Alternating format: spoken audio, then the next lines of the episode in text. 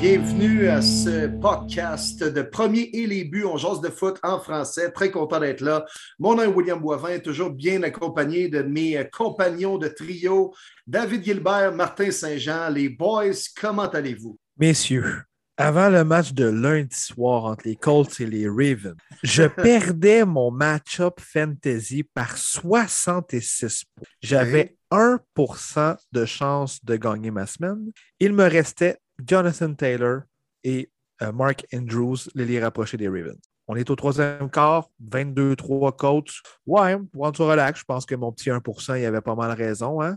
Eh bien, Simonac, que mon adversaire veut m'arracher à la face.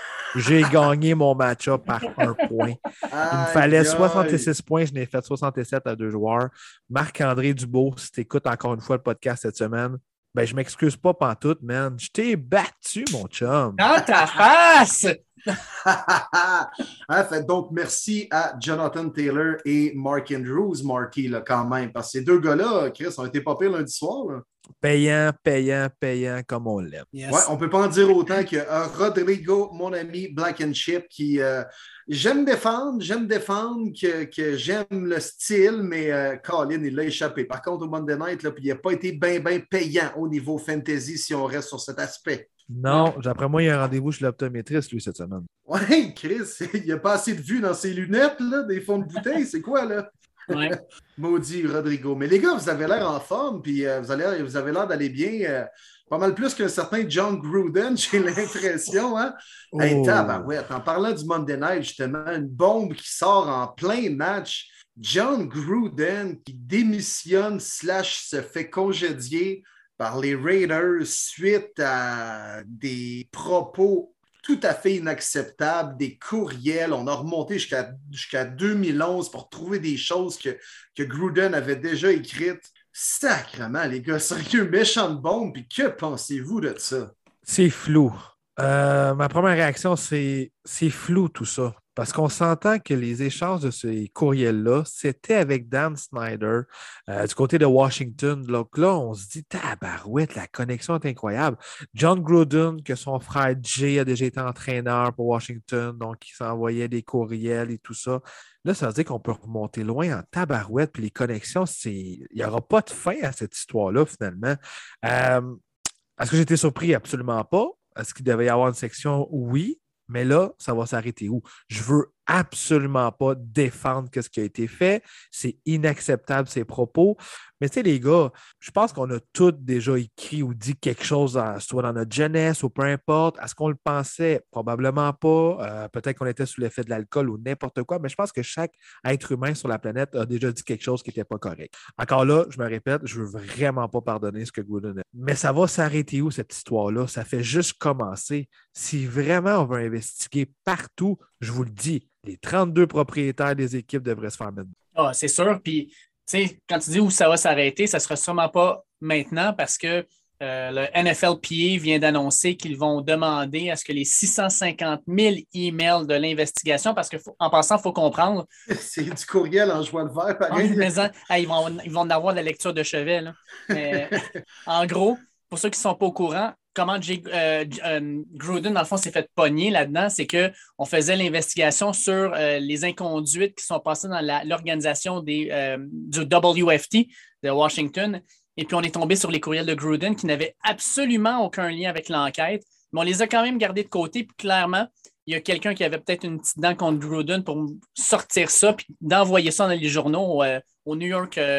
Euh, euh, New, York Times en particulier. Fait qu'on leur a envoyé ça, puis eux autres, ben, ils ont reçu l'information. Mais écoute, c'est une bombe, ils ont publié ça, puis ça venait de se finir là.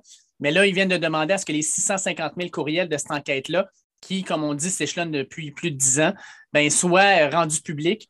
Parce que clairement, là, c'est pas les seuls courriels qui vont avoir été analysés. Puis je suis sûr que là-dedans, il doit y avoir des affaires qui sont vraiment pas super chic-chic. Mais je suis d'accord aussi avec toi, Martin, parce qu'à un moment donné, comme tu dis, jusqu'où ça s'arrête. Il euh, faut juste comprendre, par contre, que les personnes qui ont utilisé ces courriels-là, c'est des courriels d'entreprise. Puis sur les courriels d'entreprise, ben, il faut toujours que tu fasses attention à la façon dont tu vas, euh, tu vas parler, puis au contenu que tu dis, parce que c'est sur les serveurs des entreprises. C'est dans ce contexte de travail-là. Si Gruden avait envoyé ces courriels-là via Hotmail, ça aurait probablement été une autre chose parce que c'est un courriel personnel. Mais là, dans le cadre de tes activités professionnelles, alors que tu es analyste à ESPN, euh, en tout cas, c'est vraiment pas chic-chic.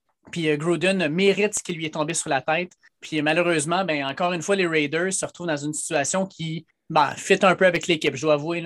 Ah oui, ça fait très, très Raiders, malheureusement. Et John Gruden, quel flop, sérieusement. Hein? Son retour comme entraîneur-chef dans la NFL, contrat de 10 ans, euh, on lui donne même pas loin de 100 millions. Euh, let's go, on termine à Oakland, on s'en va à Las Vegas. C'est un peu un des poster boys de l'organisation. On vendait le football avec lui à Vegas.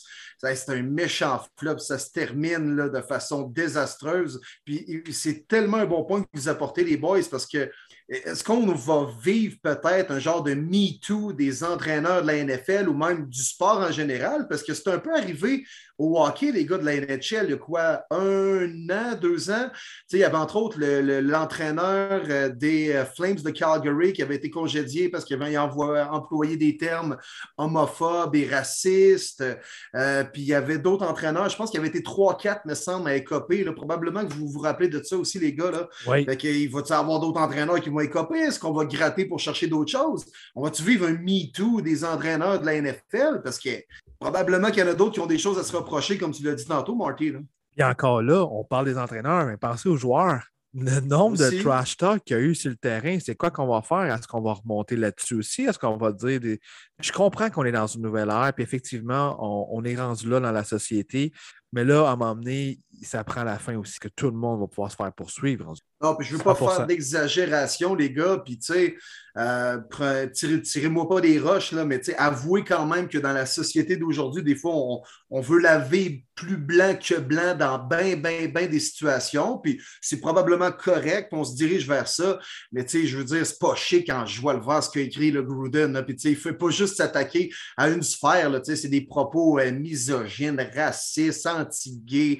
Il y a même crissé en dessous de l'autobus euh, Joe Biden, Obama. Il a chié aussi sur Eric Reid. Kaepernick. À un moment donné, c'est indéfendable. Ce n'est pas une situation où tu es là, ouais, peut-être qu'en 92, ça aurait été accepté, mais aujourd'hui, ce l'est pas. Euh, c'est vrai qu'on a évolué là-dessus, mais c'est vraiment pas chic ce que Gruden a employé comme terme dans ses courriels. Ouais, Dégueulasse, inacceptable. Il n'y a, a, rien qui faisait du sens dans tout ça. Puis quand c'est sorti, ils disent à ah, Gruden, il a rencontré ses joueurs. Excuse-moi, la, performance que j'ai vue à Chicago, ça avait l'air d'une équipe qui avait plus le goût de jouer pour cet entraîneur-là. Oui, ouais, ouais, complètement. Elle est méchante bombe quand même, là, mais euh, c'est ça. Le seul qui est vraiment, vraiment, vraiment content de cette situation-là, il s'appelle Urban Meyer parce qu'on n'a pas parlé de lui cette semaine. il y a même une photo qui est sortie de quelques années, que les deux sont sur la même photo. Puis quelqu'un a marqué, euh, il y a quelqu'un qui est vraiment content, puis l'autre qui est vraiment pas content. Ouais, puis si j'étais lui, j'irais fouiller dans ma boîte à courriel pour peut-être échapper, effacer quelques affaires, faire le Urban, Urban, delete tes trucs dans ta boîte de réception, puis delete tes trucs dans les éléments supprimés. Tu vas voir, c'est un petit conseil qui va t'aider. C'est ça. Ah, moi, écoute, je brûlerais mon adresse courriel, je partirais sur un autre nom, je pense. Là. ah, tabarouette. Hey, les boys, on, on, fait-tu la tournée des, euh, des, rencontres? Yes, yes, sir. On est prêt, on y va. Attachez votre truc avec de la broche. On va décortiquer les matchs de la semaine numéro 5 de la NFL. Bon, on dit que ça va vite. Je me répète à tous les semaines, là, mais ça va vite en calvas. On est déjà rendu au week 6. Oui. On essaie de partir ça pas trop croche comme le doigt Russell Wilson? oh! Hein? C'était pas beau, ça, les boys. Aaron Donald hein? euh, qui, encore s'impose à Seattle. Moi, j'allais dire, c'est quoi les chances que les deux carrières partants se blessent à un doigt dans la rencontre? Fou, pareil, hein? C'était à faire au deuxième quart, Wilson au troisième quart. Mais euh, vas-y, David, pas nous la rencontre. Ben, en gros, là, euh, cette, rencontre-là, je pense que ça a été une rencontre où on a vu les Rams qui ont remonté la pente justement quand on a eu la blessure. On dirait, je ne sais pas, au retour de la demi, c'était pas la même équipe qu'on a vue. Parce qu'avant la demi, là, Stafford, il avait l'air d'être vraiment incommodé. Il n'avait pas l'air de lancer correctement le ballon. Euh, souvent, ces ballons n'étaient pas euh, aussi précis qu'à l'habitude. Puis les Seahawks, ben, sans nécessairement jouer du bon football, en défensive, se débrouillaient pas si mal. défensivement, offensivement, on avait de la misère à bouger le ballon contre la défensive des Rams. Je pense que c'est normal. Mais en deuxième demi, là, vraiment, Stafford on dirait qu'il a, repris, je ne sais pas s'il y a eu une petite piqûre sur le doigt pendant, pendant la demi, mais il est revenu en, bien meilleure forme, puis a bien lancé le ballon. Pour ce qui est des, des, Seahawks, là, quand euh, il est parti Russell Wilson, puis là, on a vu arriver euh, Gino Smith. En passant, on, avait parlé au dernier podcast de lui, right? ça, c'est incroyable. Sérieux, quelles sont les chances? Quelles sont les chances? Le gars n'a pas joué depuis quoi, trois ans? On le name drop dans le podcast, puis Calvas, il se pointe sur le terrain Thursday night. Puis le pire, c'est qu'il joue pas si mal que ça. Tu sais, je veux dire, hey, il commence à la ligne de. Le, gars, il commence à la ligne de deux. Nous, on s'écrit tout dans la gang. On dit, ben voyons donc quoi les chances qu'on parlait de Gino, Esprit, puis il joue. Monte le terrain, toi, pour le toucher 98 verges. J'étais comme, OK, qu'est-ce qui se passe? Sérieusement? J'en connais pas. Gino fucking Smith, toi, qui sort des boulamites, c'est incroyable. Mais euh, est-ce que ça va être la solution? Tu sais, je rebondis un peu là-dessus, les gars, parce que je vais avoir votre opinion, mais ça va être la solution à court terme chez les Seahawks avec la blessure à Wilson? Parce que c'est quoi? Est-ce qu'on peut aller chercher un gars comme Ken Newton ou Geno Smith connaît quand même bien le système de jeu depuis le, depuis le temps qu'il est là? là? La saison est finie. Je suis ben sans équivoque là-dessus. La saison est terminée. Euh, je pense qu'ils vont continuer avec Geno Smith en espérant que Russell ne soit pas trop long. Il y a même des, des, rapports qui ont sorti comme quoi c'est peut-être la dernière euh, game que Russell a joué dans l'uniforme des Seahawks. Je trouve ça un petit peu poussé. Je pense qu'il va revenir dans l'année, mais on ne sait jamais comment ça peut guérir. Mais non, je ne pense pas qu'on va aller chercher un autre carrière. On va garder Gino qui connaît bien le système, puis on va essayer d'être en moyenne 500, mais être une moyenne de 500 dans cette division-là, ben, c'est Exact. Tout à fait. 100% d'accord avec Marty. Moi, je pense que leur saison est terminée aussi. Jets, Falcons, les boys, le premier match de la journée, 9h30. On se lève dimanche matin. Il y a un petit match de foot à la télé. Puis on s'entend que c'est une entrée cheap un peu. C'est pas un gros mets servi au château Frontenac. C'est cheap labor, mais ça fait un job comme entrée. Là, euh, un peu comme, C'est un peu comme le popcorn quand tu arrives à la cage. C'est gratuit, tu le prends, mais c'est pas vraiment ça qui te remplit. Oui, c'est vrai. Non, mais, mais tu as vraiment hâte à la bière, par exemple. Oh, Et que c'est salé. Oui, oui, c'est ça. Exact. C'est pas pour rien qu'il est au stand salé, hein, ce, ce popcorn-là. Ils, connaissent les trucs, là. C'est correct. Colin, ils montent à chaque fois. Tu n'as pas le choix. Ah non, tu prends un autre pichet de plus parce que ta bouche est sec comme le Christ. Là, Même le pichet se passé, je prends une girafe. Ben, est-ce que Carl Pitts a sorti une performance de girafe, euh, Dave? Parce que Krim, il a connu son meilleur match en carrière depuis ses débuts dans la NFL. Finalement, ben, les Falcons ont gagné 27-20 dans une deuxième demi correcte qui a donné un match un peu serré. Oui, ben, tu j'en parlais justement avec, euh, avec Martin et avec toi sur, le, le, chat dimanche matin. La game, c'est 20 à 9. je comme, j'envoie un message, j'ai same old Jets, n'importe quoi. Ça prend genre 5 minutes, c'est rendu, rendu 20-17. Oh, oh, on a une game, on a une game. Non, finalement, ça s'est réglé assez rapidement. Mais oui, Campus, grosse game, 119 euh, verges. C'est ce qu'on attendait depuis genre la semaine 1. Tout le monde se disait, talent générationnel, il va rentrer là. Comme si le gars passait de la NCAA à, à la NFL, ça, ça se faisait les yeux fermés, puis il n'y en avait pas de problème, puis il n'y avait aucune courbe d'adaptation. Que, non, mais écoute, première grosse game pour lui. Pour ce qui est de, des Falcons, ils ont failli, ils ont failli l'échapper encore, mais là, il jouait contre les Jets. il aurait fallu qu'il l'échappe presque deux fois plus que d'habitude. Mais non, j'ai, je trouve que c'est, plate pour le, plate pour le public londonien puis euh, de Tottenham qui a, dû regarder ça pendant la journée. tu le regardes parce que tu dis la NFL est chez nous, on va regarder ça. Ouf, quel match de basse qualité, considérant que pendant la journée, on a eu des matchs extraordinaires. Celui-là, là, on peut passer dessus. Les boys, vous allez sûrement être d'accord avec moi. Le match à 13h. Packers Bengals à Cincinnati. Mais où êtes-vous, les batteurs? Will, qu'est-ce qui s'est passé? Ça, sacrément. Non, mais dans ce match-là, c'est. Il voulait... Y a-t-il une des deux équipes qui voulait gagner? Non, non, ça n'avait pas de bon sens. Là, en prolongation, à un moment donné, c'est comme Bon, je te laisse la victoire. Là. OK, vas-y. Non, non, non, non, non. Moi, je te laisse la victoire. Non, non, non, non, non, non. Arrête, je te laisse la victoire. Non, mais tu Mason Crosby qui a eu quoi, c'est quatre bottées consécutives manquées. Ça n'a pas de joie de voir de bon sens. C'est un gars d'expérience quand même qui en a vu d'autres. Ah, vraiment. Je te dis, j'en revenais pas. Puis honnêtement, je peux pas croire que les Bengals ont échappé. J'étais comme tabarouette. Ah Tu peux pas laisser cette chance-là contre une bonne équipe de faire des erreurs monumentales. J'étais déçu. C'est rien contre les Packers, rien contre les fans des Packers, vraiment pas. Mais cette rencontre-là, pour moi, les Bengals, il fallait absolument qu'ils la gagnent. Non, ça prouve, tu sais, c'est une équipe qui est, en pleine progression. Ils ont bien repêché. Joe Burrow a relativement encore bien joué aussi. Jamar Chase, on ne peut pas en dire autant de Davante Adams, qui encore une fois a été Chris dominant, sans bon sens sur le terrain. Mais euh, il manque encore d'expérience. C'est pour ça que des jeunes équipes comme les Bengals ne réussissent pas à gagner ce genre de match. Ah, puis écoute, tu dis Davante Adams, là, 11 passes pour 206 verges. il y a eu 16 targets, là, je veux dire, sur les 35 de l'équipe. C'est pratiquement la moitié des passes lancées par Aaron Rodgers sont allées dans sa direction. Tu sais, t'es les Bengals, là, tu vois ça. Il me semble que tu mets un deux gars dessus. Tu, sais, tu mets un safety puis le corner. Je sais pas. Tu, sais, tu trouves une manière d'essayer de, de, de, de, le contrôler, mais non. Euh, puis, tu sais, du côté des Bengals, tu sais, on, on, va en parler tantôt des, des, euh, des Browns aussi. Là. Mais les Bengals, c'est une équipe, je pense, qui va commencer à apprendre à gagner aussi les gros matchs. Ils ont gagné contre les Steelers, mais les Steelers, je pense que ce n'était pas une équipe dominante. Green Bay, il y en a beaucoup qui les voient euh, comme une équipe qui pourrait représenter le NFC euh, au Super Bowl. C'est une grosse équipe, euh, le MVP de la Ligue, un super receveur, etc.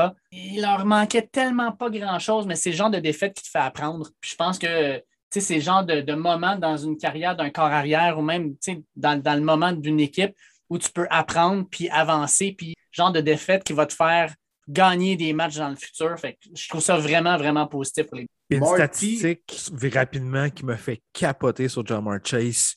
Après cinq rencontres, quand il est en couverture homme à homme et qu'on lui lance le ballon, il est parfait. Le passer rating de, Joe Burrow est à 158,3. C'est hallucinant pour une recrue. Incroyable.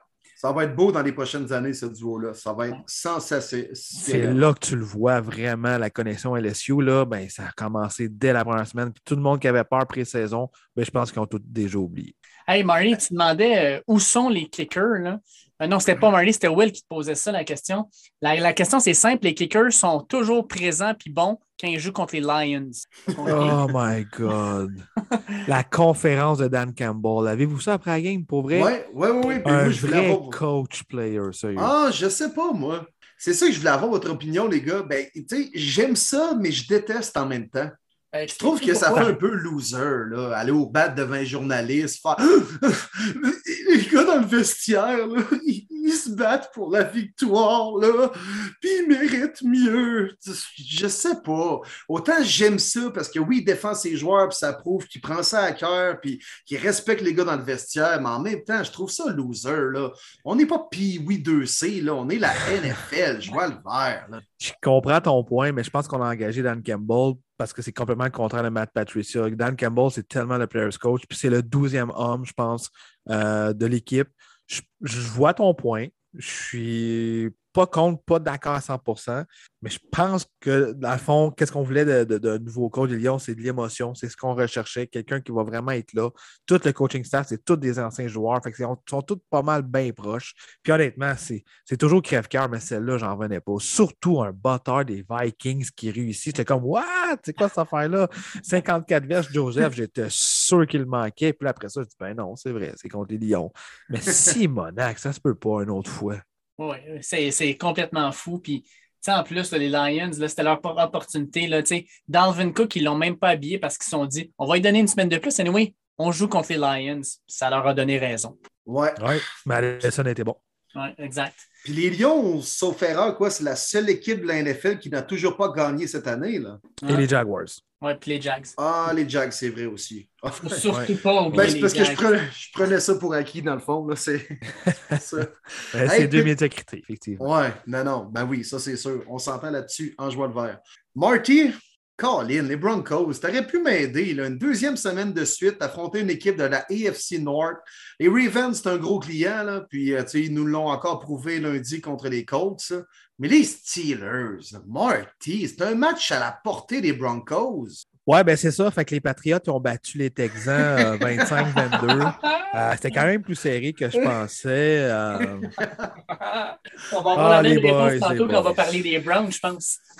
exact. ben déçu. Bien déçu. Euh, je pense que je vous l'ai écrit aussi. Moi, ce que je blâme, c'est vraiment les entraîneurs. Cette rencontre-là a commencé tard pour les joueurs. J'ai vraiment pas aimé la façon qu'on a appelé euh, les jeux. Pat Shermer, le commentateur offensif, sérieusement. Il a utilisé Noah Fenn comme blocker Titan trois premiers quarts. Tu me niaises-tu? Le gars, tu sais, qui joue vertical, qui est bon en possession avec le ballon. Sa première passe en plein milieu du quatrième quart. C'est drôle, quatrième quart, Broncos sont complètement dominés. Il était à deux verges de d'égaliser pendant la prolongation. Honnêtement, là, je le défendais, mais là, je le défends plus. Vic Fangio, c'est un bon coach défensif, point à la ligne. C'est pas un head coach. Ça va pas bien à Denver. Euh, je pense que c'est sa dernière année. George Payton va, vouloir choisir son entraîneur-chef. Mais celle-là, les boys, je vous dis, je le blâme vraiment ce coaching staff. Ça a été terrible, les appels. Puis un autre jeu épouvantable, pourquoi est-ce qu'on ton meilleur pass rusher, tu le mets zone coverage contre Chase Claypool, le receveur numéro un? Tu me niaises. C'est sûr que Von Miller va se faire brûler. 51 verges plus tard, touchdown Claypool. Il y a eu des décisions, j'étais comme, what the fuck, sérieusement, j'étais tellement déçu. Puis même à la fin, au résultat, la façon que ça s'est fini, tu te dis, Colin, ça avait commencé le premier quart, no way Denver perdait cette rencontre-là. Mais c'est une défaite. Puis oui, je suis d'accord avec tout le monde qui dit, vous voyez, on battu trois équipes poches, c'est pas une bonne équipe. Effectivement, Broncos, c'est pas une bonne Javante Williams, quand est-ce qu'ils vont décider de lui donner le ballon pour de vrai? Parce que Melvin Gordon, là, 3,8, je pense, 3,9 verges à chaque fois qu'il touchait. Williams, 8 verges à chaque fois qu'il touchait. C'était le double. Puis ils ont donné 8 portées de ballon. Tu te dis, OK, tu veux vraiment pas lui donner une chance puis donner de la confiance. Là. 100% d'accord. Moi aussi, j'ai été déçu. Puis un autre appel manqué de Pat. Comme je te dis, les décisions douteuses des entraîneurs dans cette rencontre-là ont coûté le match. Hmm. Ouais, que Big Ben avait l'air de Peyton Manning. C'est pas normal, ça. Puis, euh, tu sais, les Broncos, vous avez vraiment une bonne équipe, Marty, mais vous êtes bâti comme une, la NFL de 2007. Genre, c'est pas. Vous jouez pas comme avec le style de la NFL d'aujourd'hui. Puis je comprends à m'emmener, tu sais.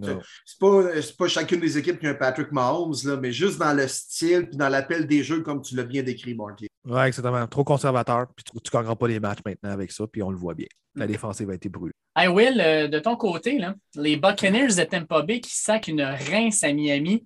Tom Brady, 5 touchés, 411 verges par la passe, l'un de, ses, l'un de ses meilleurs matchs en carrière. Est-ce que les Buccaneers, là, cette attaque-là, là, ça, tu le vois, Antonio Brown est revenu, 124 verges touché lui avec. Est-ce que cette attaque-là va continuer sur sa lancée lors du match de jeudi? Est-ce que ça va être une attaque qui va comme avoir pris confiance et qui va continuer dans cette direction-là? je pense bien que oui, mon Dave. Là, euh, elle s'est mise en marche, cette offensive-là, euh, pas à peu près. Euh, puis c'est un match à saveur floridienne hein, entre Miami et Tampa Bay. Puis tu sais, les Bucks, je le disais il y a quelques semaines, puis même vous autres aussi, vous l'avez évoqué, les gars, puis bien, des gens dans l'univers NFL. Bref, que les, les Bucks gagnaient des matchs, c'était pas trop convaincant, mais on semblait pas vraiment avoir encore ouvert la machine. Puis là, on n'est plus juste à 90 sur l'autoroute, on est au moins rendu à 110 présentement avec les Bucks. Puis Tom Brady, 400 verges, 5 passes de toucher. Je comprends que ce n'était pas la défensive des, des, Rams, là, mais c'est l'excellence semaine après semaine. Puis Antonio Brown, sérieux, là, Antonio Brown joue du gros football cette année. Il avait bien fini la dernière saison, avait été utile en série. Puis euh, on n'entend pas parler. Je pense que c'est bon signe. Fait pas de scandale fait sa job sur le terrain. Euh, non, non, les Bucks, encore une fois, là, c'est une méchante machine de football. On affronte les Eagles, euh, c'est ça, cette semaine, comme tu l'as dit, Dave. Puis euh, ce ne sera pas un match facile. Les Eagles viennent quand même de battre les, Panthers, mais les, les, Bucks, on peut tout à fait penser à la semaine 5 qui ont des chances, encore une fois, de jouer du football en février. Si je ne me trompe pas, ça se peut-tu que j'ai vu passer, c'est la première fois dans la carrière Brady qui lance pour 400 verges et plus 5 touché sans interception? Ça se peut Oui, il me semble que j'ai vu ça, moi, avec. C'est fou, pareil. Encore un autre exploit. c'est n'importe quoi. Le gars a 44 ans. OK, les Dolphins en arrachent, c'est pas leur QB1. On s'attendait tous à une victoire des Buccaneers, mais peut-être pas par 25, honnêtement. C'est n'importe quoi. Puis Antonio Brown, c'est fou. Hein? On est prêt à le dire. C'est leur receveur numéro 1 à Brady. C'est mm. fou comment il se, se complète bien. Puis euh, j'ai vu passer quelque chose cette semaine quand même. Euh, on dit tous qu'Antonio Brown est fou, mais pourtant, John Gruden vient de perdre sa job et rien ne va plus aux Steelers. ah, exact. Et puis le pire là-dedans, c'est que Fantasy Wise, là, Tom Brady a fait le même nombre de points que son âge. Ça, c'est un, moi, ça me fait capoter. c'est malade. C'est complètement hallucinant. N'importe quoi. Allez, boys, pour skipper rapidement cette rencontre-là, puis c'est sans, sans, méchanceté contre les partisans, mais euh, victoire des Patriots 25-22 sur les Texans. Euh, David, t'en as pensé quoi?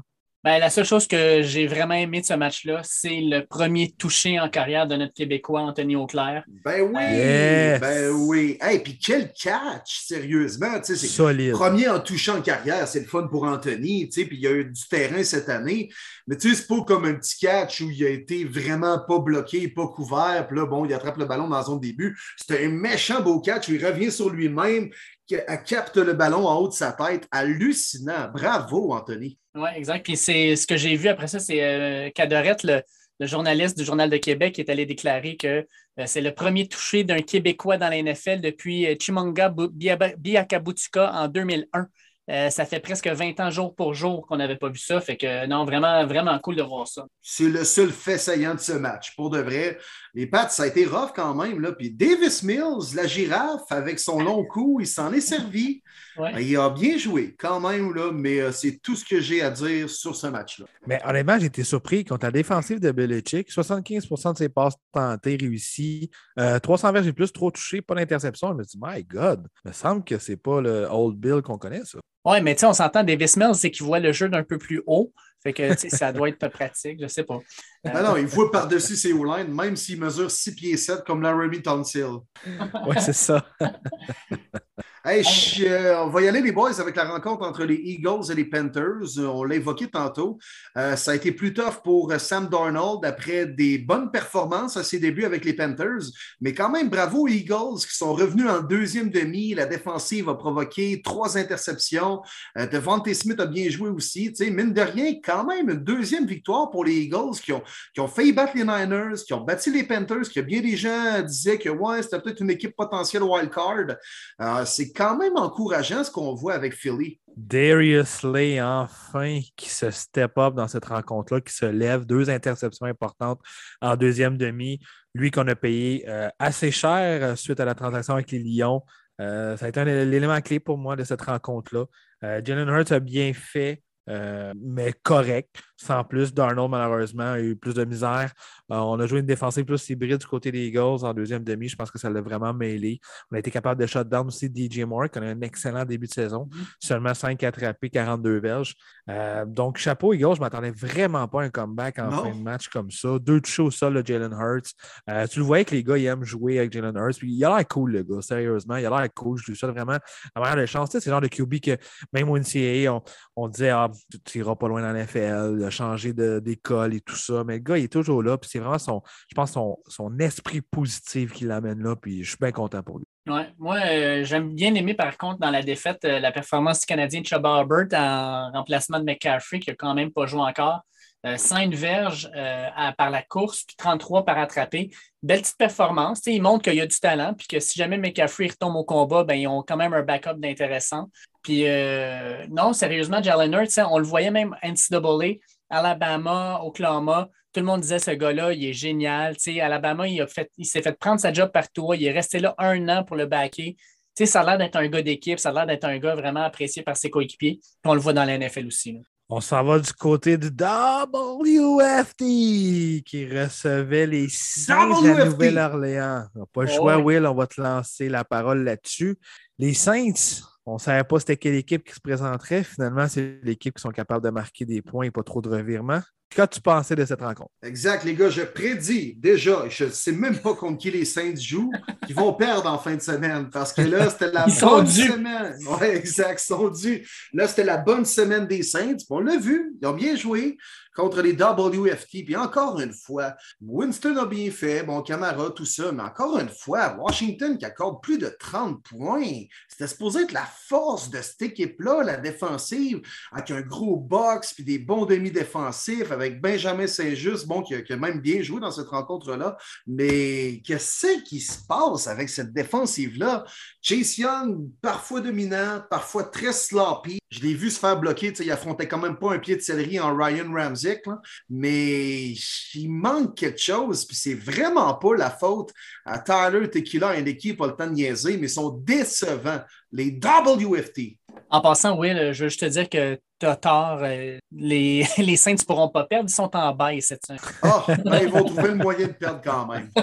Exact. Mais non, je suis d'accord avec toi. Moi, Washington, là, il y en a peu de monde, mais j'en avais entendu un petit peu du monde dire hein, leur, leur, leur euh, défensive est overrated. Euh, ils ont joué contre des mauvais Coréens en fin de saison, ce qui a fait qu'ils ont eu des belles statistiques. Mais ça reste qu'il y a tellement de talent dans cette équipe-là. Tu regardes la ligne défensive, c'est quatre choix de première ronde, dont des choix très haut placés, qui ne sont pas capables de mettre de la pression.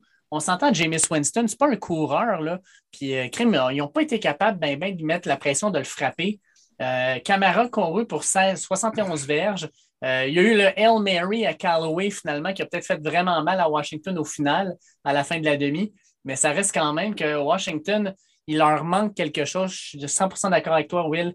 Euh, je m'attendais à beaucoup plus de cette équipe-là, puis je suis très déçu.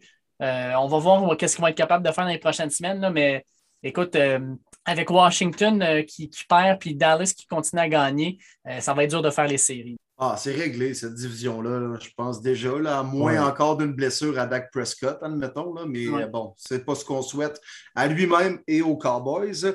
Tennessee-Jacksonville, 37-19, la victoire des Titans, c'est ça. Oh, All hell to the King Henry. Encore une fois, les boys. 29 portées, 130 verges, 3 touchés. Ça fait plusieurs années que je dis Ah, il ne répétera pas l'année prochaine. Ah, je pense pas qu'il répète. on sait, les porteurs de ballon, ça diminue. Puis, tabarouette, c'est le roi Henry. Hein? Sérieux, wow. Je, peux bien comprendre ces Jaguars, mais quand même, je peux pas croire qu'il court en moyenne 30 portées par rencontre. Puis, il est frais, dispo. Puis, je sais pas si vous avez vu aussi, hein, juste avant la rencontre, il a rencontré un un jeune homme, malheureusement, son nom m'échappe, mais qui, euh, qui, joue juste avec un bras, qui joue au football euh, secondaire, puis il a battu le record à l'école que Derrick Henry en Floride jouait au secondaire. Oui, oui, oui. il l'a invité à la rencontre, même si avait un chandail Jaguar, il s'en foutait, il était le voir, gros câlin, gros hug, gros jasette. C'était vraiment nice de voir ça, honnêtement. Très beau record euh, en sachant que le gars n'a seulement qu'un bras. Donc, j'ai trouvé ça vraiment cool la part de Derrick Henry. Ouais, puis je m'excuse à tous les auditeurs d'avoir été sur le bandwagon des Jags. Ça n'arrive ah, plus. Croire. Je peux pas croire.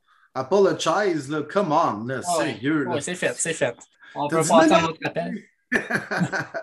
mais juste pour compléter sur Henry, parce que c'est quand même hallucinant, c'est vrai, Marty. Puis, je regarde les stats des porteurs actuellement. Là cinquième, quatrième et cinquième, c'est James Robinson, Joe Mixon qui sont à 380 verges.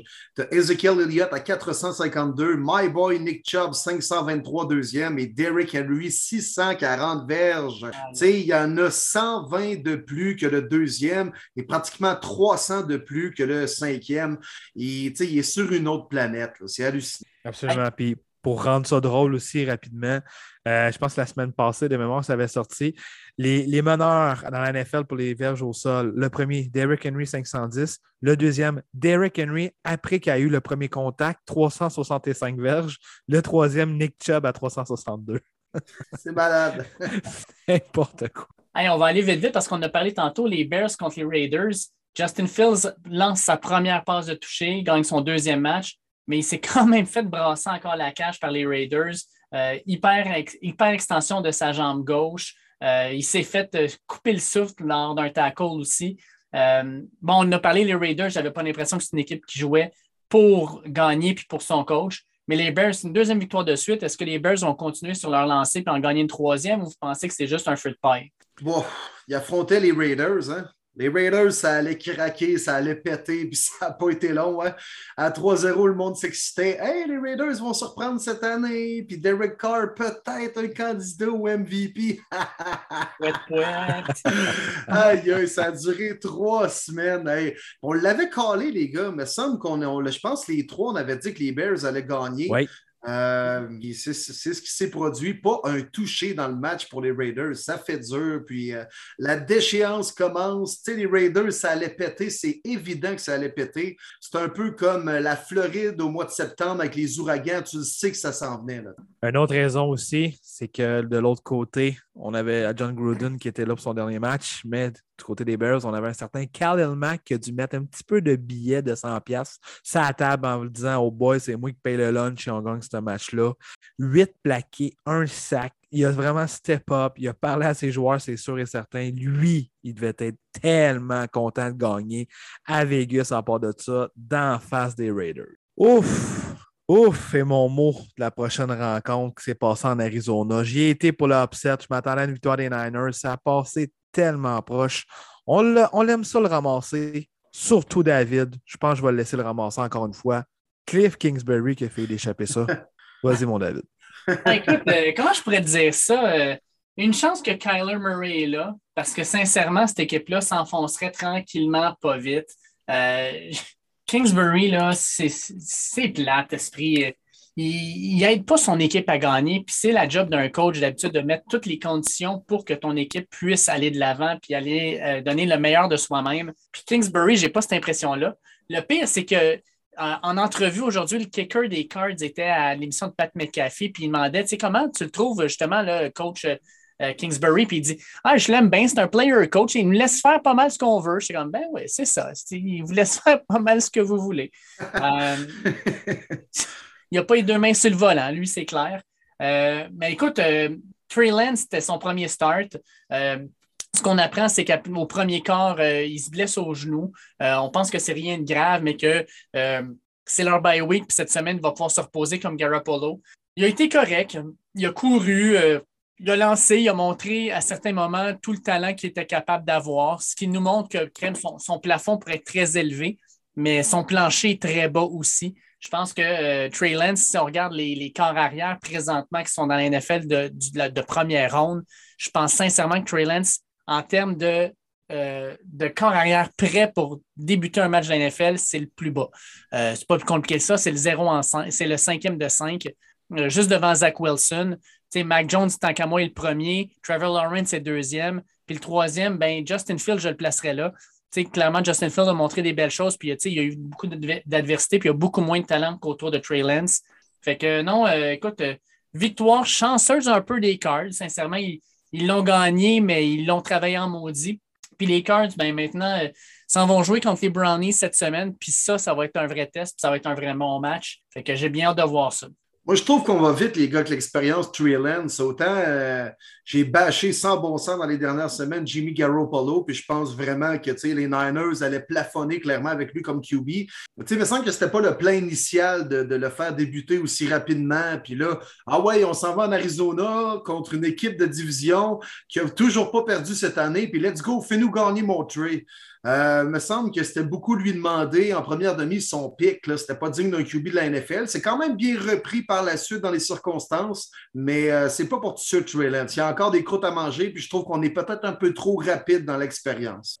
c'est sûr que si Jimmy ne se blessait pas, comme qu'il disait, c'est lui le partant, on l'a clairement vu, mais tu l'as tellement bien décrit, David. C'est clairement le QB le plus boom or bust de cette QB-là. Je crois encore à son boom. Je pense qu'il est dans le bon système, mais effectivement, il n'est pas prêt tout de suite. Puis une petite note peut-être à surveiller du côté des Cardinals. Max Williams, le, il rapproché partant, s'est blessé, sa saison est terminée. Tu n'es pas le gars qui va t'emmener des gros stats, mais c'est un élément quand même euh, qui était important dans l'offensive des Cards. J'ai hâte de voir qui va le remplacer. Oui, vas-y, vas-y, euh, vas-y, Will. Bon, ben, tu, peux y aller où j'y vais en parlant des Cowboys contre les Giants, 44 points. Encore une fois pour les Cowboys. Euh, vas-y, mon Dave, puisqu'on voulait poser la question en même temps. Puis, Marty, tu peux rebondir, mais est-ce que les Cowboys peuvent être, euh, peuvent être dans la discussion pour être dans le top 3 de la NFC actuellement? Je pense, si tu me disais top 3 de la NFL, j'aurais dit non, mais top 3 de la NFC, je pense que oui. Il euh, faut dire, par contre, dans ce match-là, là, Écoute, les Giants, là, oh my God. Plus, le match avançait, puis j'étais rendu que j'ai pris en pitié. ça commence avec Saquon Barkley qui marche sur le pied d'un gars alors qu'il retourne sur les lignes de côté. Si vous n'avez pas vu l'image de sa cheville après, quand ils ont enlevé le soulier, ça n'a plus l'air d'une cheville. Euh, c'est clair qu'il ne reviendra pas tout de suite. Après ça, tu as Daniel Jones qui se plaquait à la, à la ligne début il se relève debout, puis clairement, il y a une commotion cérébrale. Il y a de la misère à se promener puis à, marcher comme il faut. Euh, un peu comme quand il avait couru puis qu'il s'était enfermé dans les lignes, mais ça, c'est une autre histoire. Euh, perdre après ça leur, receveur numéro un, perdre leurs deux gardes à blessure. Là, tu te dis, euh, tabarnouche, cette équipe-là est en train de s'auto-détruire. Puis là, tu sais, c'est une équipe qui va clairement ne pas gagner beaucoup de matchs s'ils n'ont pas leur partant comme ça. Ils montraient des belles choses, mais là, je pense que ça vient de se terminer. Puis euh, écoute, ça a mal viré. Kadarius Tony, qui avait toute une game, donne un coup de poing, un sucker punch dans face euh, d'un joueur de Dallas. Ça, ça commence à se battre. Euh, j'aime pas le vibe autour des Giants. J'aime pas du tout le vibe. Alors que pour les Cowboys, c'est complètement l'inverse. Ça a l'air d'une équipe confiante, une équipe qui, qui va utiliser tous, les joueurs. Puis de la bonne façon, Kellen Moore, en passant à leur coordonnateur offensif, je pense que ça devrait être un candidat euh, de choix pour le poste d'entraîneur-chef des Raiders euh, en tout cas, j'espère qu'ils vont le considérer parce qu'il fait une super belle job avec euh, Dak Prescott puis avec les porteurs de ballon et les receveurs qu'il a. Kadarius Tony, honnêtement, j'ai jamais compris pourquoi les gars dans la NFL font des sucker punch sur des casses de football. Je ne comprends pas celle-là. Tu le feras pas mal à l'autre gars, tabarouette. Tu es habitué de jouer au football, Simonac, tu le frappes sur le casse, il va dire euh, bravo, champion, qu'est-ce que tu veux ça me fasse? Tu es, un receveur, il me semble que tes mains, tu as, quand même besoin de ça. Là. Ben tu t'en vas sacrer un coup de poing dans la grille du gars. Là. c'est ça. C'est dur une grille. Exactement, exactement. Je n'ai pas compris. Euh, pour répondre à ta question, Will, non, je ne les vois vraiment pas top 3 de la NFC. Rapidement, je vois Buccaneers, Rams, Cardinals en avant d'eux autres. J'en suis pas mal sûr. Mais vous le savez, j'aime beaucoup Dak Prescott. Je m'en cache pas. C'est un corps que je respecte. Euh, oui, il y a eu un gros contrat, peut-être un petit peu plus euh, qu'on pensait côté salaire, mais il prouve encore une fois. L'année passée, la fiche des Cowboys a été complètement différente si Dak était dans l'alignement partante. On le voit cette année, tout va bien. Avec un bon carrière comme lui, euh, la défensive ne joue pas pareil, puis ça donne encore une fois la force aux Cowboys de pouvoir courir avec deux têtes, on passe un petit peu aux Browns avec Chubb Hunt, cette fois-ci avec Elliott, 110 verges, Pollard, 75 verges, 35 couches aux deux. Donc, évidemment, ça va grandement aider tes play action, à libérer tes receveurs un contre un. Tout va bien offensivement. Mais comme tu le dis bien aussi, David, chapeau à Dan Quinn, continue à faire du beau travail. Et Trey Van Diggs, messieurs, ball hog from Alabama six interceptions en cinq rencontres. on parlait beaucoup d'Xavier Howard l'année passée, qui en a eu une dizaine de mémoires. Ça continue, Diggs va en avoir 12-15. C'est incroyable. C'est la deuxième ah, venue de Deion Sanders. Ah, c'est la stat la plus oh. impressionnante cette année dans la NFL. Il y en a des stats impressionnantes. On a parlé d'Henry tantôt, euh, Brady, euh, mais six interceptions, c'est quasiment jamais vu. Là. Ouais, c'est du solide. Will, c'est à toi maintenant. Euh, écoute, euh, défaite crève contre les Chargers. La grosse question que je vais te demander, ah. je veux te demander si tu es d'accord avec Miles Garrett qui déclare la pass interference qui a été appelée sur votre euh, demi-coin AJ Green sur Mike Williams. Il dit c'était terrible. Vous avez vu les images, vous avez vu les vidéos. C'était un méchant mauvais call, mais c'est ce que c'est. C'est juste que les, arbitres sont des humains qui vont faire des erreurs, mais nous, en tant que joueurs, on nous amène à un autre niveau, puis on, s'attend à ce qu'on soit toujours à un haut niveau. Je pense qu'on devrait le faire aussi pour les arbitres. Euh, suppose que tu dois être quand même d'accord avec ce qui a été énoncé là. Oui, tout à fait. My boy Miles, puis c'est bien décrit. Euh, quel call de merde. Là. Je sais que je ne suis pas impartial, puis je suis un fan des Browns, puis euh, mettons qu'il y a une coupe de mots d'église qui s'est dit devant la télévision lorsque j'ai vu ce call-là. Là. Non, mais sérieusement, c'est surtout des fois, moi, je critique les arbitres, puis je ne veux pas juste mettre notre défaite sur le dos des arbitres et sur ce call-là, même si c'est un peu ça que je fais quand même, là, mais euh, c'est que souvent, c'est le moment choisi de faire ces appels-là. Là, c'était situation de troisième et douze. Euh, clairement, les Browns, bon, défensivement, three and out font le travail. Ils peuvent reprendre le ballon. On peut aller marquer et là, s'arrêter par trois possessions.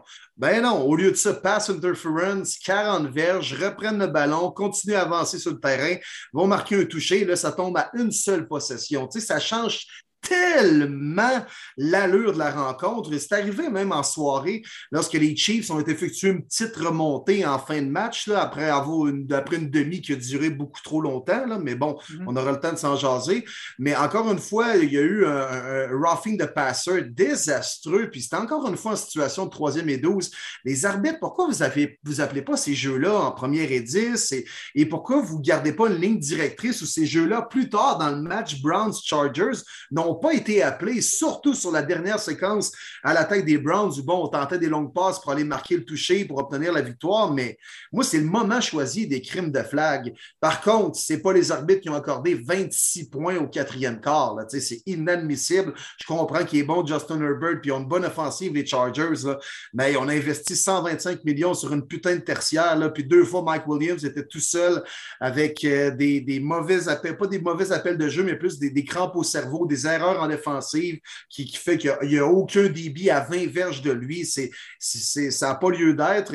Par contre, tout plein de points positifs, euh, mais tu, tu scores 42 points, tu perds le match pendant que Baker Mayfield a peut-être joué une de ses meilleures rencontres en carrière. Vous m'avez envoyé la photo, les gars, et la stats. J'en reviens pas encore une fois. Écoutez ça, OK? Les gens l'écoutent. Les équipes dans l'histoire du Super Bowl? Dans le Super Bowl era, qui ont marqué au moins 40 points dans un match et qui n'ont commis aucun revirement, la fiche était de 401 victoires et zéro défaite. Et là, ben, les Browns, on vient de battre un record, en quelque sorte. C'est maintenant 401 et 1, la seule équipe qui a perdu en ayant marqué 40 points et en ayant commis aucun revirement. Eh bien, c'est les Cleveland Browns. On se fait encore une fois enculer. Non, mais sérieux, y a-t-il une caméra de surprise, surprise quelque part, là, puis y a quelqu'un qui va venir me voir pour, pour me dire que c'est un gag, puis c'est filmé, puis tout ça? Ah, ah, ah, déçu, les gars pas déçu parce que mes Browns ont perdu, ils ont bien joué, mais déçu que tu en fasses autant, puis finalement, ta barouette, tu as un L de la même façon que tu aurais perdu par 40 points. Rough. Sérieusement, rough. C'est l'adversité maintenant que je veux voir comment que les Browns vont rebondir là-dessus. Puis pour venir rapidement sur, évidemment, tout le monde parle du jeu du match qui était l'interférence euh, appelée de Grendel Pitt sur euh, Mike Williams. J'avais bien la misère. C'est sûr que quand tu es live, c'est dur de dire qui, était qui. Moi, mon problème, c'est que ça aurait dû être un no-call peu importe. Les deux sortiennent, that's it. Non, lance même pas de flag, laisse ça le même, les deux sortenaient. Que tu décides d'un bord ou de l'autre, j'ai eu bien, bien la misère avec euh, cette décision-là, alors qu'on le sait que c'était pas Dale Pitt en plus. Ça a vraiment euh, changé la rencontre, c'est sûr et certain. Mais il y a de quoi de spécial en Justin Herbert, les gars. Je pensais jamais que ce gars-là, d'Oregon, que je croyais plus ou moins, soit prêt aussi rapidement, puis qui devient dans les candidats early de la saison dans le top 3 MVP. Moi, je trouve ça complètement hallucinant. La connexion qu'il y a avec Mike Williams, qui a fait revivre sa carrière à sa cinquième année avant euh, de tomber à Jean libre. J'étais vraiment, vraiment à terre de voir Herbert dominer à ce point-là. Euh, connaissant l'historique quand même de blessures de Tua Tagovailoa, les Dolphins ont tout de même misé sur Tua avant Justin Herbert et qui doivent le regretter. Ben Will, je vais être franc je me remets dans, la situation, je prends toi avant, honnêtement. Herbert, ah. l'offensive d'Oregon dans la NFL, je n'étais vraiment pas convaincu. Je vous le dis, Herbert, il n'y a pas beaucoup d'équipes que ça aurait fonctionné. Je ne dis pas que c'est seulement les Chargers, mais je pense qu'il y a bien des équipes que ça aurait été un flop, dont Denver, je pourrais te le dire. Il aurait été un flop à Denver. Ben non, c'est sûr, comme, comme Paxton Lynch, puis Drew Locke, puis toutes les autres. Exactement, c'est ça. Il aurait été un flop, parce qu'il aurait fait comme un Paxton Lynch. Ah, il est grand, let's go, mais non, ça prend on le sait, il y a des coachs qui sont spécifiés pour des types de joueurs. Je pense qu'Herbert n'aurait pas été aussi bon avec les Dolphins qu'il l'est présentement avec les Chargers. on ne peut pas inclure Paxton Lynch et Justin Herbert dans la même phrase. Même si, ce n'est pas ça qu'on fait, là, mais c'est juste que je veux même pas que notre podcast, les gars, premier début, on soit identifié dans une phrase où on a dit que Justin Herbert et Paxton Lynch se ressemblent. Pas du tout, pas du tout. Ah, on va juste euh, saluer Paxton Lynch qui est en train de laver la vaisselle d'une casse-croûte à quelque part là, au Memphis. Il fait des club sandwich. Ouais. Pain brun, hein? Ouais. Pain brun, c'est sûr. Et je pense qu'il met, met, du tofu à la place du poulet. Là, Dimanche soir, les boys, Sunday Night Football, tant entendu. Il y en a plusieurs qui disaient que c'était une rencontre euh, des plus surveillées après celle du retour de Tom Brady, évidemment, du côté des Patriots. Les Bills contre les Chiefs, le combat du premier dans la AFC pour le Super Bowl. Je vous le dis, je ne m'attendais pas à une domination one-way. Qu'en, avez-vous pensé? Ben, on l'avait dit, hein, je pense que toi puis moi, euh, je ne suis pas sûr, par exemple, Will, je pense que tu avais pris Kansas City. Ça se peut-tu? Non, c'est moi, je pense. Euh, c'est moi qui ai pris Chiefs. Ouais, j'ai pris les Bills, moi. Ouais, on, était deux à avoir pris les Bills. Je savais qu'on était deux contre un. Je ne me rappelais pas avec qui j'avais dit ça, mais les Bills, là, ça a été dit, hein, c'était encerclé sur leur calendrier depuis le mois de mai quand le calendrier était sorti. Ce match-là, ils voulaient le gagner. Pour eux autres, c'était quelque chose d'important pour prouver leur légitimité. Puis, écoute, ça a été un match, une domination de A à Z. Euh, puis ça a été une domination offensive, ça a été une domination défensive. Puis les Chiefs, on peut clairement se demander maintenant qu'est-ce qui ne va pas? Quand ton meilleur porteur de ballon, c'est Patrick Mahomes avec 61 verges, euh, quand tu as investi un choix de première ronde avec Clyde Edwards-Helaire, puis tu ne le fais pas courir, quand Dawson Knox, il a des meilleurs stats que Travis Kelsey dans le match, il y a un méchant problème. Puis les Chiefs sont 2-3. Oui, il y avait un horaire extrêmement compliqué, là, mais ça reste quand même que les Chiefs sont dans la chenoute présentement. Heureusement que leurs prochains matchs vont être plus simples parce que là, quand tu regardes l'horaire des Chiefs, là, bon, ils ont commencé avec les Browns, les Ravens, les Chargers, les Eagles, puis les Bills. Vraiment pas facile. Là, ils s'en vont jouer contre Washington, les Titans, les Giants. Mais après ça, ça repart, là, les Packers, les Cowboys. Euh, moi, je pense sincèrement que les Chiefs, il y a des possibilités qui manquent même les séries. Je ne suis pas prêt à dire qu'ils vont manquer les séries, mais il y a une chance qu'ils manquent. Ça se pourrait. Ah, ben écoute, euh, on ne pensait pas qu'il allait avoir trois défaites après cinq matchs. C'est euh, peut-être la, la, fiche la plus surprenante dans la NFL, autant positive que négative. Là. Euh, il y a bien des équipes qu'on n'attendait pas qui sont 4-1, mais quand même, là, les Chiefs à 2-3, c'est surprenant, mais en même temps, pas tant que ça. Puis, crédit aux Bills, là, quand même, ils ont joué une rencontre hallucinante. Puis tu l'as bien dit, Dave, offensivement, défensivement. Josh Allen a été un baller, il a été bon bon moment. La défensive aussi. Mais les Chiefs, c'est tough. C'est vraiment tough. Et Mahomes, encore une fois, il a voulu trop s'en mettre sur les épaules. Euh, il a été capable de faire des petits miracles par moment mais euh, ça m'avait l'air du Mahomes du Super Bowl de l'an dernier face aux Bucks où il voulait tout faire par lui seul, puis il s'est dit Moi, je vais être capable de prendre mon, équipe sur mes épaules, puis, de la faire gagner avec mes prouesses. Puis c'est pas un défaut, c'est le fun qu'il ait cette attitude-là. Puis, tu le vois que le gars, il prend ça au sérieux, puis c'est un winner, mais en même temps, quand t'en fais, fais trop, surtout dans une ligue comme la NFL, ça finit par te rattraper. Euh, les Chiefs, présentement, c'est. Euh, moi, je pense que je suis d'accord avec toi, Dave je regarde la lutte du classement dans les FC, puis si, mettons, euh, les Chargers continuent vraiment à dominer, euh, mettons que les Broncos, vous êtes capable, Marty, de battre quelques, équipes comme les, euh, les, Jets, les Giants, non, ça n'arrivera pas, OK. non, mais il y a trois équipes wildcard, ben regarde, ils vont faire les séries, mais s'ils font, c'est comme meilleur deuxième. Les défensives ne jouent pas pareil. On ne laisse pas le long jeu à Tyreek Hill. Les Chiefs vont falloir être plus créatifs. On essaie de faire des petites passes. On l'a vu. Tyreek Hill avec une moyenne en bas de 10 verges par attraper. C'est pas normal. Travis Kelsey, on l'a pas beaucoup vu dans la première demi. On essaie de l'inclure plus. Mais maintenant, on a beaucoup de films sur Mahomes, sur la stratégie de l'offensive des Chiefs. Il va vraiment falloir qu'on change des trucs. Mais là, laissons les Chiefs de côté. J'ai beaucoup parlé que j'aimais Justin, Justin Herbert, comment il m'impressionne. Mais Josh Allen, là, wow! Ça n'a aucun maudit bon sens comment ses passes sont précises. Tant dans la zone profonde, comment que ça rentre bien. Le gars, il court bien aussi avec le ballon. Tout le monde adore être avec lui, son style, son toughness. Pour vrai, il y a tout pour amener les Bills, une équipe qui représente bien ses qualités offensives. Je leur souhaite que du succès. On le sait, on a une grosse communauté de Bills Mafia au Québec. J'en connais beaucoup. Je pense à Fred Warren, je pense à Bob Genet. Euh, en tout cas, bref, je ne commencerai pas à les numérer, mais j'en pense à beaucoup. Euh, c'est incroyable ce cas-là, comment je me suis planté au repêchage, puis j'avais ramassé les Bills en disant qu'ils n'ont pas repêché le bon, le bon Josh. Il aurait dû prendre Josh Rosen. Euh, bad, bad call de ma part, puis ça ne me dérange pas. Lancez-moi des tomates, vous avez raison. Je le dis maintenant, mon prochain chandail, c'est Josh Allen en bleu. Hey, euh, les Bills, là, depuis le début de l'année, leur différentiel point pour, point contre, c'est le meilleur de la NFL, plus 108. Ça, c'est en cinq matchs. Le deuxième meilleur, c'est les Cards à plus 62. Ils ont 46 points de différentiel positif sur la deuxième meilleure équipe de la Ligue. Ils sont hallucinants, les Bills. Puis j'adore cette équipe-là. J'aime la façon dont ils sont construits. Euh, j'aime qu'ils ont été chercher des joueurs qui ont été vraiment euh, comblés des besoins. Euh, tu sais, la, fameuse ligne défensive qui n'était pas capable de mettre de la pression, a mis de la pression sur Mahomes pendant toute la game. J'adore l'équipe, la façon qu'elle joue présentement. espérons juste qu'ils ne piquent pas trop rapidement. Ouais. Pour moi, les Bills, présentement, les gars, c'est la meilleure équipe de la NFL. Wow. Wow. Monday Night Football, messieurs, pour conclure cette semaine numéro 5 entre les Colts et les Ravens. Je ne peux pas croire que les Colts ont échappé ça, mais je n'ai pas le choix de m'en aller du côté de mon chum Will avec cette question. Est-ce que c'est toujours un porteur de ballon ou poste de corps arrière chez les Ravens, mon Will? aïe, aïe, les gars, je me fais tellement poivrer là, cette année, mais particulièrement depuis, depuis lundi soir. Là. Aïe, aïe, aïe, aïe.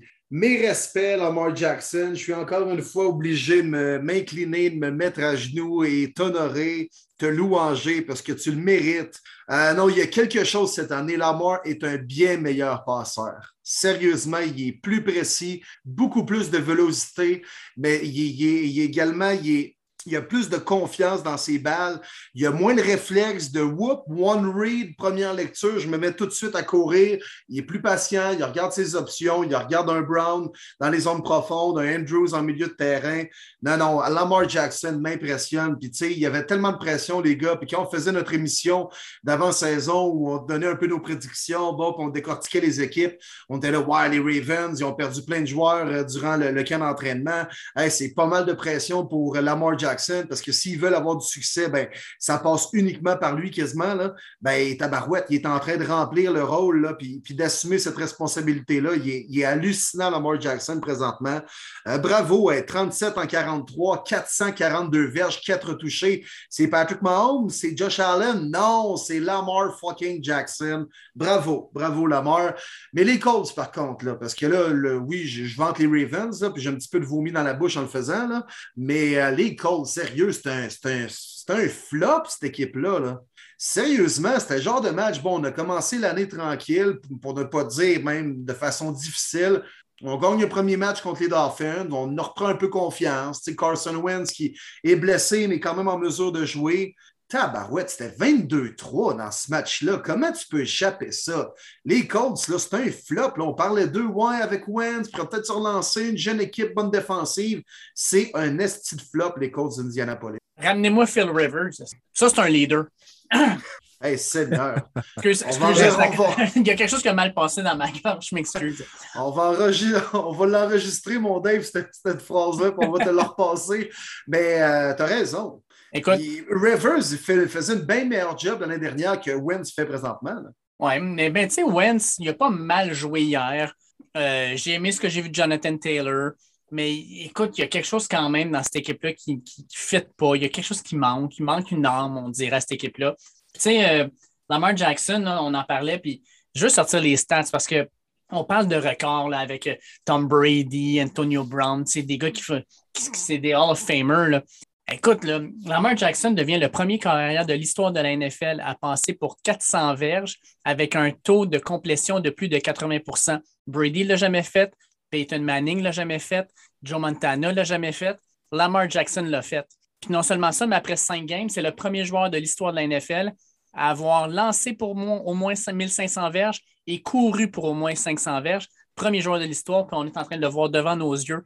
Lamar Jackson, J'y croyais pas. J'étais un peu comme vous autres, j'y croyais pas. Euh, je l'ai vu jouer à Louisville, un talent extraordinaire. Mais moi, je le voyais comme un genre de Michael Vick.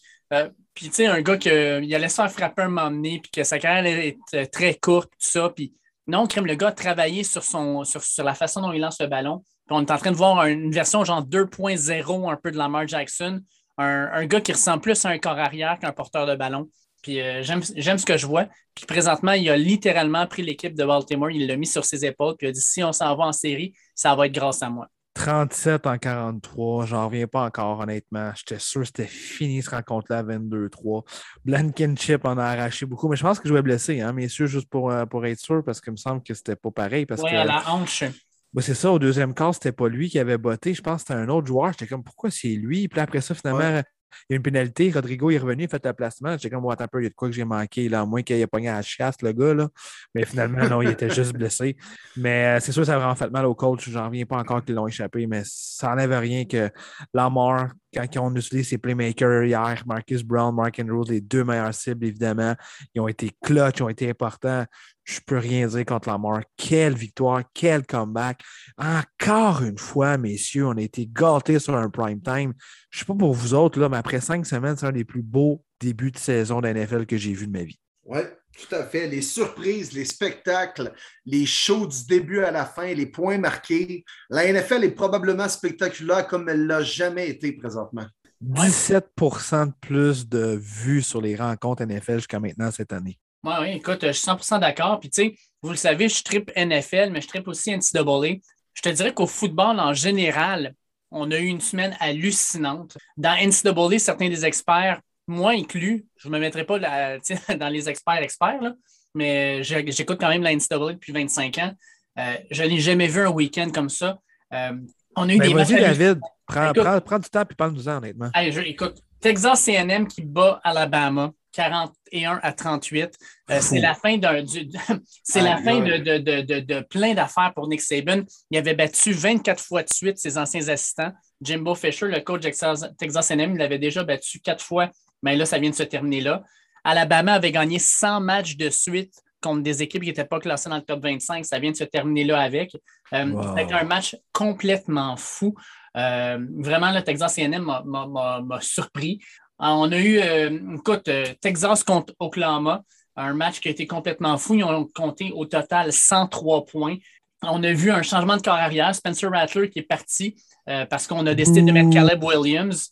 Puis euh, je pense que Spencer Rattler, sa carrière à Oklahoma est terminée. Terminée. ce gars-là, ouais, ouais, ça. Puis Will, je sais que tu vas en parler, comprends que Spencer Rattler, s'il ne rejoue pas un seul snap avec Oklahoma cette année, il ne rentrera pas dans le draft de la NFL cette année. Il va transférer un autre programme pour remonter sa cote, j'en suis persuadé, parce que ce gars-là est en train de dégringoler dans les différentes cotes. Mais je, moi, Will, tu dit, je veux parler de Spencer Rattler, je vais t'écouter là-dessus.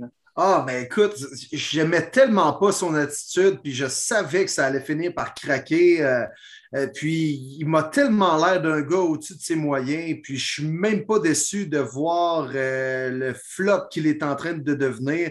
Puis tu sais, pourtant, Dave, tu sais plus que moi, il était à Oklahoma avec Lincoln Riley, mm. où on a développé tout plein de corps arrière dans les dernières années, en partant par Baker Mayfield, Kyler Murray, même Jalen Hurts, je veux dire qu'il avait quand même joué à Bahama avant, là, mais il est quand même passé par là. Euh, il est peut-être à la meilleure place pour être développé en tant que corps arrière puis passer à la prochaine étape dans la NFL. Puis il réussit quand même à scraper tout ça. Je sais que Williams est un bon prospect, là, tu pourrais plus en parler, Dave, mais euh, c'est ouais, sérieux, de dégringoler comme ça, puis devenir un échec comme. Je pense qu'il n'y aura pas le choix de revenir la saison prochaine dans l'NCA, peut-être dans un autre programme. Là, je ne connais pas les technicalités. S'il change de programme, est-ce qu'il devra arrêter de jouer pendant un an? Ou, ah, plus maintenant, non. Plus maintenant, OK, c'est ça, ça n'existe plus, ça. Mais euh, Spencer Rattler, qui était identifié en Dave pour être le premier choix repêchage mm-hmm. dans la NFL, comme Sam Howell, les deux sont en train de connaître des saisons désastreuses. Non, mais c'est l'enfer quand tu as l'occasion de, de chaîner à ta dernière année, puis là, à faire des gros millions dans la NFL, puis tu réussis à perdre ça, puis où ça glisse entre les mains, là c'est vraiment une dégringolade spectaculaire et pas dans le bon sens. Non, puis le pire, c'est qu'il y en a plusieurs qui disent que Spencer Rattler, il était aussi haut dans les draft boards puis dans la façon dont on le voyait parce qu'il jouait dans l'attaque de Lincoln Riley, justement, puis qu'on se disait, il a tellement eu des bons corps arrière. Si Lincoln Riley l'a sélectionné, c'est clairement qu'il a du talent. Mais on le voit sur le terrain, il lui manque quelque chose. C'est clairement pas un grand leader. Euh, ah non, ah non, ah non, ah non. Ah, c'est, il a l'air fendant. J'ai le goût d'y sacrer un coup de poing entre les deux yeux. Là. je, vais vous le dire comme ça, les gars. Et puis, t'es pas, pas le seul, je peux te le garantir. Il n'était pas dans QB1 ou une affaire de même, lui, puis c'est pour ça que personne le, l'aime, ce, ce, corps arrière? Oui, puis tu sais, écoute, QB1, là, euh, c'est une série de Netflix super populaire, puis ils ont quand même des bons carrières qui sont passés par là. Il n'y en a pas un qui, est, euh, qui a réussi à percer le meilleur, je pense, a été comme dans la première saison, il s'appelle Jake Fromm, qui a eu quand même une bonne saison à Georgia, mais présentement, c'est le carrière substitut, le deuxième substitut à Buffalo. Euh, il ne jouera jamais dans NFL. Il n'y a aucun gars qui s'est vraiment démarqué et qui a été capable de monter au prochain niveau. Fait que, tu sais, comme quoi que corps arrière dans NFL, ce n'est pas n'importe qui. C'est des talents exceptionnels qui se rendent jusque-là. Moi, juste closer, on a eu d'autres games. Là. Iowa contre Penn State. Iowa qui gagne 23-20. Euh, c'était deux équipes classées dans le top 5. Un match hallucinant. Euh, puis je termine avec euh, Michigan contre Nebraska. Michigan qui réussit à gagner alors que Nebraska fumble le ballon dans la zone de Michigan avec trois minutes à faire. Puis Tu vois le Scott Frost, là, il voit le fumble, puis tu vois dans sa face. Il y a l'air d'un gars qui se dit Tabarnak, on va perdre, je suis sûr. Puis comme de fait, Michigan fait le terrain, puis il va gagner le match. Ben voyons. Ah oui. Puis écoute, C'est qui QB à Michigan à cette heure? Michigan, c'est euh, McNamara, euh, qui est un carrière correct, sans plus. Euh, Michigan fait son pain et son beurre avec les porteurs de ballon, dont Hassan Haskins, qui est vraiment hallucinant. puis écoute, dans les genres de finish de fou, Ole Miss qui bat Arkansas 52-51, Arkansas qui va pour deux pour essayer d'égaliser. Non, pas pour égaliser, excuse, pour gagner le match, manque leur conversion de deux points puis perdent. Puis Notre-Dame qui gagne avec un placement à la fin du match pour battre Virginia Tech. Euh, puis la surprise, je pense, c'est Kentucky qui a démoli LSU. LSU, là, Ed Orgeron, là, le Go Tigers! Euh, lui, essentiellement, là, il vient de perdre sa job. Ben, c'est ça. C'était une question que m'avait demandé. J'ai lu des rapports cette semaine comme quoi que c'est probablement fini pour lui, mais crème, ça a été quand même un all-time coach tant qu'à moi dans NCAA. Oui, puis tu sais, c'est un gars qui a fait, qui a roulé sa bosse. C'est un, c'est un gars qui est, qui, est, qui, est, apprécié de ses joueurs. Je te rappelle, Joe Burrow, là, quand il a gagné l'Iceman, il a dit Ed Orgeron devrait avoir un contrat à vie à LSU pour être entraîneur. Ce gars-là a changé ma vie. Je suis un meilleur homme grâce à lui. C'est lui qui m'a permis de devenir le choix numéro un dans la NFL, cet top. Puis, écoute, c'est une tombée des nues, ce gars-là. Il, s'échoue présentement. Il a manqué la saison l'an dernier. Il a engagé Bo Pelini comme coordonnateur défensif. Ça a été un flop total. Puis là, cette année, on se dit, ben, écoute, ils ont des bons joueurs, ils devraient faire un bon rebound. Ah non, ils sont 3-3, puis ils ont perdu de façon humiliante contre Kentucky, alors qu'ils ont de meilleurs talents. Moi, j'ai l'impression qu'Orgeron, son règne à LSU, euh, malheureusement, aura été de courte durée. Coach O est dans le gros trouble. Hein? Go! Go Tigers!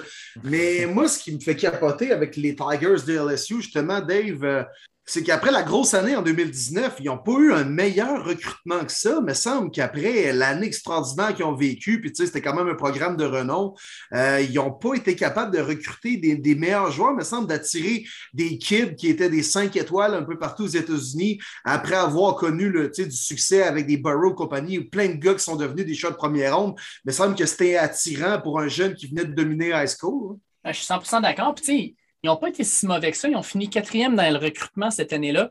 Euh, mais on dirait qu'ils n'ont pas été capables d'aller chercher les joueurs aux bonnes positions pour leurs besoins. Il y en a qui disent que LSU a manqué le bateau, euh, dans le fond, du momentum que tu obtiens quand tu gagnes le championnat national, quand tu as cette reconnaissance-là, quand tout le monde dit que tu es le meilleur, tu avais la meilleure équipe de l'histoire de la NCAA entre tes mains pour gagner. ils ont quand même eu Georgia, Alabama puis Clemson qui ont mieux recruté qu'eux autres. Puis euh, les five stars, là, ils en ont juste eu trois, alors qu'en avant, Clemson en a eu cinq, Alabama quatre. Euh, fait que clairement, LSU n'était pas mauvais, mais ont manqué le bateau, puis ils n'ont pas choisi des gars qui leur ont permis de pouvoir aller vers euh, comme l'endroit où est-ce qu'ils voulaient aller, c'est-à-dire rester au sommet de la pyramide. Fait que non, LSU, malheureusement, c'est la, fin, je pense, d'une ère avec Ed Orgeron. D'après moi, il finira pas la saison. Puis ils vont devoir oh. aller chercher quelqu'un de nouveau. Puis je ne sais pas qui ils vont aller chercher. Souvent, quand tu enlèves un coach de même parce qu'il y a quelques mauvaises saisons, tu passes des années à chercher un autre bon coach qui va fitter dans ton programme, dans, ton, euh, dans tes valeurs. Puis euh, j'ai l'impression qu'ils vont chercher longtemps. Puis tant qu'être là, les gars, on va répondre à une question d'un de nos auditeurs, euh, Dick Maloney. Merci d'être là euh, toutes les semaines avec tous nos podcasts. Mhm. Il nous, a demandé cette semaine, euh, dans le fond, de connaître environ qui qu'on pense qui va sortir top 5 au prochain repêchage. On s'entend, on est à la mi-octobre. Il reste beaucoup de football entier. les ball games vont revenir cette année. Il n'y en a pas eu beaucoup l'année passée, mais ça aussi, c'est un facteur clé avant le repêchage. le Shrine Ball, bref, on a différentes étapes dans la saison morte qui font vraiment grader les joueurs. Mais rapidement, je vais te demander, David, selon toi, un top 5 euh, pour le prochain repêchage. Ça me surprendrait qu'un carrière mérite d'avoir le, choix top 5. Quoi qu'il va en avoir probablement parce qu'il y a trop de valeurs placées sur cette position-là dans la NFL, mais il n'y a pas de carrière, selon moi, qui ont une valeur top 5 cette année. C'est un repêchage qui est surtout sur les lignes défensives et offensives, puis probablement aussi au niveau de la tertiaire. Fait que Kevin Thibodeau, defensive end d'Oregon va probablement être le choix numéro un avec raison. C'est un Chase Young, c'est un Miles Garrett, c'est un joueur qui va faire une différence sur la ligne défensive. Après ça, on a deux gars de l'Université de Georgia qui sont sur la ligne défensive, soit Adam Anderson, qui est un defensive end, et surtout le gros, l'énorme Jordan Davis, defensive tackle, 6 pieds 7, 350 livres. C'est une montagne humaine qui est rapide en plus. Écoute, ils l'ont, ils l'ont testé sur un terrain pendant un match.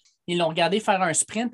Il a sprinté à 20 000 à l'heure. C'est à peu près 30 km/h. C'est pas normal qu'à 6 pieds 6, 350 livres, tu cours à 30 km/h. Euh, Qu'est-ce qu'il mange, sacrifice? Je ne sais pas, mais... faire comme moi, certain. Pas un être humain, ça. C'est une bébé. mais hein, lui, il mange des joueurs de ligne offensive pour dîner.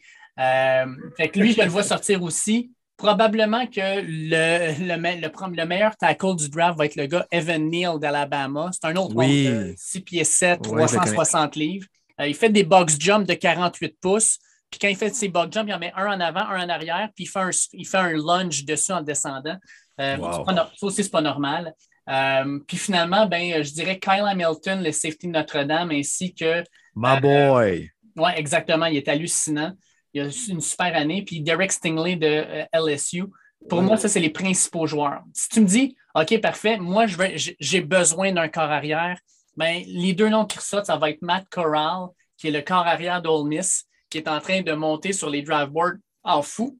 Puis sinon, ben, moi, je dirais Malik Willis, le corps arrière de Liberty, qui a tout plein d'attributs physiques hallucinants mais qui est à Liberty, qui a transféré de euh, Florida State parce qu'il y a des problèmes personnels, euh, des, mauvaises conduites, etc. c'est, ce que je vois, là. Sincèrement, c'est ce que je vois au niveau du repêchage. Donc, beaucoup de joueurs de ligne, de la tertiaire, puis les carrières, c'est une très mauvaise année. Pour ceux qui me suivent depuis un certain temps, vous savez, j'aime beaucoup la position de maraudeur ou bien le safety pour les Français qui nous écoutent et qui ont de la misère à entendre les mots francophones traduits. Il y a deux ans, mon boy, c'était Jeremy Chin. Je pensais jamais qu'il y aurait un impact aussi grand. Je le voulais tellement à Denver.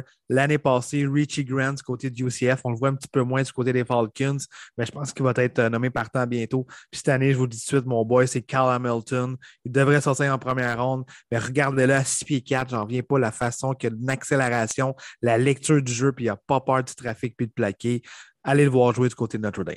Bon, les boys, maintenant, on est rendu à mettre la table pour la semaine 6 de la National Football League, cette palpitante ligue. Et ça commence avec le Thursday night. Match intéressant, moi, je trouve, mm. entre les Bucks de Tampa Bay et les Eagles à Philadelphie. Ils viennent quand même de battre les Panthers, tu sais, fait qu'ils euh, arrivent d'une victoire. Et puis, écoute, les Bucks, depuis le début de l'année, les gars, les prime time, tu sais, contre les Cowboys au début de l'année, contre les Pats, ça a été des victoires, mais des victoires serrées. Moi, j'ai l'impression qu'on va avoir un match serré aussi jeudi soir. Ben, je suis bien d'accord avec toi, mon Will. Honnêtement, je suis vraiment content que la rencontre soit du côté de Philadelphie. Puis j'espère qu'il va faire froid. Une petite pluie, tu sais, là, fatigant, là. Parce que Brady l'a dit dans son podcast, ça, fait, ça faisait 20 mois qu'il n'avait pas joué dans cette atmosphère-là du côté de la Nouvelle-Angleterre, puis il en a arraché. Ben, c'est ça qu'on veut voir. Encore une fois, Tom Brady qui a la difficulté, qui va vraiment tout faire pour aller chercher la victoire. Donc, on veut un match serré. J'y vais d'une victoire des Buccaneers, mais je pense que ça va pas se finir comme un gros pointage. Évidemment, son favori par au moins 7, d'après moi. Je n'ai pas été voir les cotes. Mais euh, je pense une game qui pourrait se finir par trois victoires des Buccaneers. Moi, je vais avec une victoire des Buccaneers aussi, mais je pense que ça va être un match plus ou moins serré. D'habitude, les Bucks sont bons pour planter des équipes inférieures à elles. Puis, euh, tu sais, Jalen Hurts, c'est un carré qui est mobile, c'est un carré qui est capable de lancer le ballon sur la course, puis capable de bien courir le ballon. Mais là, il joue contre probablement le meilleur trio de linebackers de la ligue. Moi, je pense que Devin White, en particulier, va être le gars qui va être son ombre pendant tout le match. Il va avoir de la misère à faire ce qu'il veut faire, puis il va se faire frapper derrière la ligne aussi. Fait que moi, je vais avec une victoire euh, par presque deux touchés de Tampa Bay. Je l'espère d'ailleurs parce que j'ai un pari là-dessus. OK, c'est pour ça. C'est pour ça, OK. Non, moi, je vais comme Marty. Euh, victoire des Bucks, mais 24 à 21. Ça va être serré jusqu'à la fin, ça va être, va être le fun. Tu sais, un bon petit Thursday night où c'est serré jusqu'à la fin, ça met bien la table pour la nouvelle semaine. Un autre prime time. Exact. Hey, du côté de Londres, deuxième rencontre consécutive qu'on va voir dimanche matin à 9h30. Encore là, on, on, on s'attend à un petit brunch, un petit peu de viande, des œufs, des brioches à la cannelle, tout ça, mimosa. Je pense que ça va être tes deux petites toast bien frette, vite, vite, sur le coin du comptoir, au bar de pinot. On a oublié de mettre un peu de margarine. Le petit café qui est rendu frette parce que ton bébé vient de chier dans sa couche. Tout ça. fait que je pense qu'on va avoir cette rencontre-là, les gars. Dolphins, Jaguars, David. Ah. Ah, sérieux, ils sont, sont pas gâtés? Là? à Londres, là, sérieusement, les deux dernières semaines, les quatre équipes qui vont avoir joué là ont un total, avaient un total en rentrant de trois victoires au total. c'est hallucinant. Ça n'a pas de sens. Euh, moi, les boys. Euh... Non, non, non, non, non. non, non. Check, checkez vos Jaguars! Ben Wagon! Oh, tu venais t'excuser tantôt, Dave. Tu dit non, non, je m'excuse, là, j'embarquerai pas dans le bandwagon. Voyons, là, je comprends que c'est Dolphins. Ah, répète, répète pas la même erreur. Voyons donc. Je, je, vais prendre les Jags. Pourquoi? Parce que sincèrement, James Robinson a connu toute une semaine la semaine dernière, puis ça va continuer, je pense, contre Miami. Puis Trevor Lawrence, là, peu importe le coach, peu importe ce qui se passe, Trevor Lawrence montre des belles choses. Puis je pense que contre les Dolphins, il va être capable de bien faire. Puis les Miami, ils n'ont pas d'attaque. Fait que, tu sais, sincèrement, ça va bien. Pas d'attaque qui joue contre pas de défense. Fait que ça, c'est pas trop problématique. Moi, je pense que les joueurs de talent de Jacksonville vont être capables de faire la différence dans un match qui va être particulièrement plate. Mais là, Dave, qu'est-ce qu'est-ce que, euh, qu'est-ce que notre ami, euh, voyons, euh, le scientifique, là, Je te cherche là. Albert Einstein. Oh my God! Ah, ben oui, Sacrément. tu, hey, tu couperas. Tu couperas Hey, là, bout-là. cherchais celle-là. là. Hey man, on, te laisse en reprendre Will, Dave. Ok. il va couper ce bout-là. Ouais, c'est ça. Tu couperas ce bout-là, Dave, s'il te plaît. Oh non, moi, j'ai le goût de continuer là-dessus. Là. Hey, Hey, non, J'avais l'image en tête. Je voyais sa face avec. J'étais sûr que t'avais une joke, man. Puis là, tu le dis sérieusement, je suis comme fait fuck, oui. Non, non, mais t'es peu, là. Regardez ce que je m'en vais, là. Notre ami Albert Einstein, que j'avais complètement oublié le nom, tab, ouais, méchante crampe, au- méchante bulle au cerveau. Mais euh, qu'est-ce qu'il disait, Dave? Il y en a dit bien des choses, là? mais- déjà dit que. Égale MC2. Non, non, ouais, il a dit ça, effectivement. Ça, ça veut dire que dans le fond, que les Jaguars ne gagneront pas de game E égale MC2, là. Mais, non, mais il a Toutes dit. ces années pour ça. C'est ça. Dans le fond, il a dit que les gens intelligents ben, ne répètent pas les mêmes erreurs, puis ils apprennent de leurs erreurs. Et tout pour une deuxième semaine de suite, t'embarques dans le bandwagon des Jaguars. Mais là, mon Dave, fuck Albert Einstein, moi je te suis, man. let's, let's go, les Jaguars. Ce serait drôle. Trevor Lawrence, sa première victoire dans la NFL à Londres. Tu sais, ce serait bizarre. Là. Puis, c'est les Dolphins. Les Dolphins, il n'y a rien de bon. Il n'y a rien de bon chez les Jaguars aussi. Là. Mais c'est ça. J'y vais avec les. Hey, les gars, on serait-tu 3 en 3 pour une équipe atroce? Ah, ben, se Vraiment? passe à soir? La même semaine. Non, Hey, sérieux? non, les Ah. boys, les Dolphins vont gagner ça. Ah, gâches le. Là. Hey, les gars, ça risque d'être le retour de Tua. Il a été éclairé cette semaine pour pouvoir être de retour. Quel match parfait pour faire son retour que d'affronter les Jaguars qui sont pénibles à regarder jouer. Je pense que c'était déjà calculé du côté des Dolphins qu'on voulait le faire amener contre une mauvaise équipe. Donc, pour moi, victoire du retour de Tua avec les Dolphins. Ben, Écoute, tant que ça, une bonne nouvelle pour les Dolphins, ce retour de Tua. Mais oui, mais oui, t'as Ben, pas le tant choix. que ça, hey, je pense que Jacoby Brissett est meilleur que lui actuellement. Oui, mais Brissett, tu sais, c'est quoi que le plafond qu'il te donne? Tua, il est pas loin de son plafond, mais il y a encore un petit peu de jeu. Sur StubHub, là, présentement, les billets pour le match se vendent à 98$. piastres. Je pense que ça inclut le billet d'avion, l'hôtel, le déjeuner inclus. Ben là, excuse-moi, mais à 100$, piastres, j'y vais. Oui.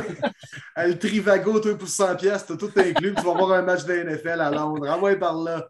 T'as même la petite tasse de thé Wow. incluse en plus. Excellent, Hey, ça là, va avoir de pense, on a l'alcool. fait trop de tests, calice de match entre les Jaguars et les Dolphins. C'est 100% inadmissible. Vraiment, vraiment. Next. Green Bay? Chicago. OK, tu t'en vas là, toi, déjà. Wow. Ouais, je m'en- m'en va là, moi. La plus grosse rivalité, ben, la plus vieille rivalité dans la NFL. Tu t'en vas là, là. Oui, oui. Ouais, je m'en vais là, ouais. Euh, Parfait. George Alice contre euh, Bart Starr. Exactement. Ouais, Ben, les gars, j'aime toujours ces rencontres-là. Peu importe les fiches, il y a trop d'histoires, il y a trop d'événements qui se sont passés. C'est serré en plus. J'ai pas la, le, le score entre les deux rencontres, mais je pense Green que Bay mène par de un. mémoire. Green Bay mène par un. Ils ont, à, à cause de, à cause de Brett Favre et d'Aaron Rodgers, ils mènent par un maintenant. Wow, c'est ça qui est fou, hein? c'est serré pareil. Fait que peu importe les fiches, moi je regarde pas ça. Euh, je vais quand même aller du côté des Packers, mais ça va être tough, ça va être serré par trois points. Euh, je pense que Fils va démontrer des, des choses intéressantes avec une défensive qui est très amochée du côté des Packers. J'ai hâte de voir la première rencontre de Jalen Smith, si on va bien l'utiliser euh, chez les Packers de Green Bay. Mais Rogers, Adams, je pense que ça va continuer encore, mais euh, par 3, 24-21. Hey, je pensais à l'histoire, les gars, justement, entre les deux équipes rapidement. C'est les deux plus vieilles équipes de la NFL en plus. Euh, tu sais, Green Bay, on- on- ils ont été gâtés en jouant le vert au niveau des carrières, là, tu sais, en partant par Bart Starr, puis là, bon, Brett Favre, Aaron Rodgers. Hey, à Chicago, là, on ne peut pas en dire autant, hein? Seigneur, c'est quoi? C'est Jim McMahon, le meilleur carrière de l'histoire des Bears? Pas Mitch Trubisky? ben là, il est peut-être top 5 au moins, là. Rex. Grossman? Ouais, Rex Grosse Marde, que j'aimais appeler, là. Ouais. Ben Mais, non, mais en tout cas, ouais. je me suis dit, hein, Seigneur, il me semble qu'ils n'ont pas été gâtés hein, de la même façon au niveau des carrières. Mais moi, les gars, upset alert! Upset Oh! alert! Oh oui! ça. J'y vais avec les Bears. À la maison, euh, c'est jamais facile de jouer à Chicago, des fois, les vents, puis tout ça, puis euh, fait pas souvent beau, terrain naturel. Genre de match que les Packers vont perdre sa route. Ils ont passé très, très près de perdre. Ils auraient même dû perdre contre les Bengals. Pas qu'ils ont mal joué, mais les Bengals, ils leur ont donné la game sur un plateau d'argent, puis ils n'ont pas su profiter de leur occasion en fin de match. Euh, les Bears, ils reviennent d'une victoire, euh, grosse défensive, on n'a pas accordé un toucher. Je comprends que les Raiders, ben, c'est pas euh, Aaron Rodgers et les Packers offensivement, mais c'est le genre de match qui vont perdre sa route, les Packers, et ça va être le cas en fin de semaine contre les Bears. Eh bon, moi, je ne vais pas. Je ne vais, pas avec toi, mon Will. Moi, je vais avec Green Bay parce que je pense qu'Aaron Jones va connaître tout un match. Moi, j'ai l'impression que c'est le genre de match où Aaron Jones va performer. Justement, justement on va lui demander de, courir le ballon pour ouvrir un peu la défensive, pour permettre justement au safety d'avancer, puis lui permettre d'avoir du play action pour pouvoir aller chercher les gros jeux. Moi, je pense que Green Bay va gagner ce match-là. Je vois la victoire par à peu près 6 ou 7 points, là, euh, un genre de 27-21. Est-ce que les Lions, messieurs, vont être capables de gagner leur première rencontre cette année en recevant les Bengals? Moi, je vais être Dan Campbell pleurer encore. Ah non, moi je pensais que tu allais aller avec les Lions. Euh, ben, moi aussi, ils sont dus, il me semble, je t'entends dire ça. Ouais. Ouais, mais ça fait trois semaines, tu me dis, ah, oh, ils auraient dû gagner, mais ils n'ont pas gagné. Mais c'est ça, la vie. Là, moi, je m'en vais m'acheter un billet de 6,49. J'aurais pu gagner, mais je ne gagne pas. C'est ça. Non, la vie. Will. Non, Will. Non, non, t'es pas dû. Moi, je suis dû de gagner. non, mais sérieusement, moi, je vais avec les Bengals parce que Joe Burrow, Jamar Chase, Détroit, ils n'ont personne. Écoute, même toi, tu l'as dit, là, Frank Ragnow, en plus, perdu pour la saison. Ça ne va pas bien à Détroit. Sérieusement, c'est triste. Puis Cincinnati, c'est une équipe qui, je pense, va avoir un bon rebound après leur défaite un peu crève-cœur. Moi, euh, je vois une grosse game. Puis, tu sais, j'étais content de voir que Joe Burrow, la condition qu'il a eu à la, gorge, c'est rien, rien de grave. Euh, il joue bien présentement. Fait que moi, je vais avec Cincinnati. Non, Dave, tu me vantais les Lions depuis deux, trois semaines, puis ah, ils méritent mieux que ça, puis c'est la meilleure équipe à 0-3, puis blablabla. Finalement, t'es garoche en dessous d'autobus comme nous autres. Non, non, mais regarde, ils ont eu, euh, ils ont eu des belles chances. Ils auraient dû gagner contre les Ravens, ils auraient dû gagner contre les Vikings. Ils ne gagneront pas contre les. Ils ben devraient, ils Donc, ils devraient être 5-0.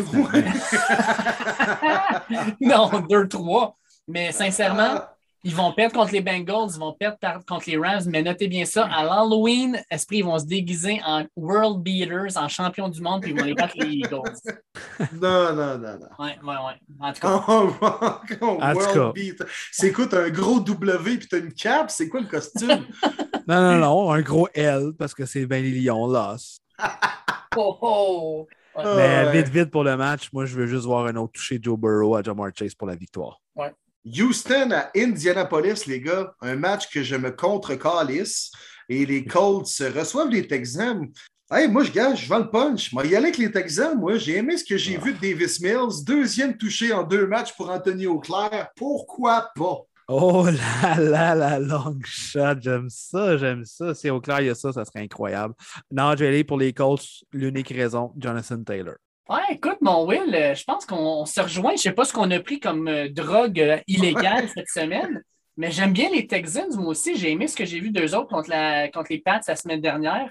sincèrement, là, je pense qu'on va aller faire un petit pari sportif. Je me demande présentement, je suis sur le site, un site de paris sportif, si je prends les Jaguars gagnants, puis je combine ça avec Houston gagnant. ça n'a pas de bon ça. On va bien être millionnaire, je ne peux pas croire. Non, je pense que ton ordi va planter. Ben, écoute, c'est presque 11 fois la mise. Puis mettons qu'on est fou de main et on met Détroit en plus là-dedans. Et là, là, mon homme, on est rendu à 28 fois la mise. Oui, mais là, il faudrait absolument que les trois gagnent. Et là, vraiment, on va mettre tous nos espoirs sur les Jaguars, les Lions et les Texans. C'est sûr que ça va péter quelque part. Attends, attends, check bien. Je viens de mettre un petit 5 place bet, et c'est fait. J'ai placé 5 sur la victoire des Jaguars, des Texans et des Lions de Détroit. Oui, j'ai fait ça. J'ai mis 5 pièces, on s'entend. Je n'ai pas hypothéqué ma maison, mais si ça passe, euh, je reçois 150 cette semaine, la semaine prochaine. On en reparlera au prochain podcast. Ben, regarde, je suis confiant comme toi, Dave, mais moi, je viens de mettre 2 Nice. Il pourrait quand même en gagner 68. Alors, let's go les Jags, let's go les Lions et let's go les Texans. Hey, je pensais jamais dire ça dans ma vie. Hey, je vais juste aller faire un petit tour aux toilettes, je me sens pas bien, boys. non, les Texans. Ah oh, ouais, let's go. Contre ah, les Colts. Come on, come on. Bon, OK, on change là. Je suis tanné. Euh, on s'en va du côté de Washington. WFT qui reçoivent les Chiefs de Kansas City. Chase Young, seulement un sac en cinq rencontres. D'ailleurs, son premier la semaine passée. Est-ce qu'il va avoir un gros match contre la ligne offensive des Chiefs? Euh, oui, tout à fait, parce que c'est tough la line des Chiefs. Hein, on ne l'a pas évoqué tantôt. Puis euh, tu l'as dit, Marty, euh, je me rappelle dans un podcast précédemment, puis allez réécouter les autres éditions de Premier Début sur votre plateforme d'écoute préférée. Euh, mais c'est tough la line des Chiefs. Orlando Brown, je pas du gros football. Moi, j'étais un fan. Je trouvais que c'était une bonne acquisition des Chiefs. C'est que s'il y a un match où Chase Young peut peut-être rebondir, puis euh, tout comme ses collègues de la D-line des WFT, c'est bien ce match-là. Euh, deux défensives qui sortent présentement, là, celle des WFT et celle des Jets. là, les upsets, j'en ai fait un petit peu trop dans les autres prédictions. Là. Je, je vais y aller avec les Chiefs, mais je suis pas plus convaincant, convaincu que ça, là, tu. Ouais, t'es pas plus convaincant non plus. Euh, ben, moi, je vais y aller avec les Chiefs. Sincèrement, les Chiefs, de ce que je vois, ils n'en perdront pas quatre de suite. Là, ça n'a pas de bon sens. Euh, non, ça serait trois de suite qui perdraient, mais non, ça, serait 3, 4 en 5 dans le fond? 4 en 6. 4 en 6, là, mais tu sais, non, euh, désolé, là, mais les Chiefs vont gagner ce match-là à Washington.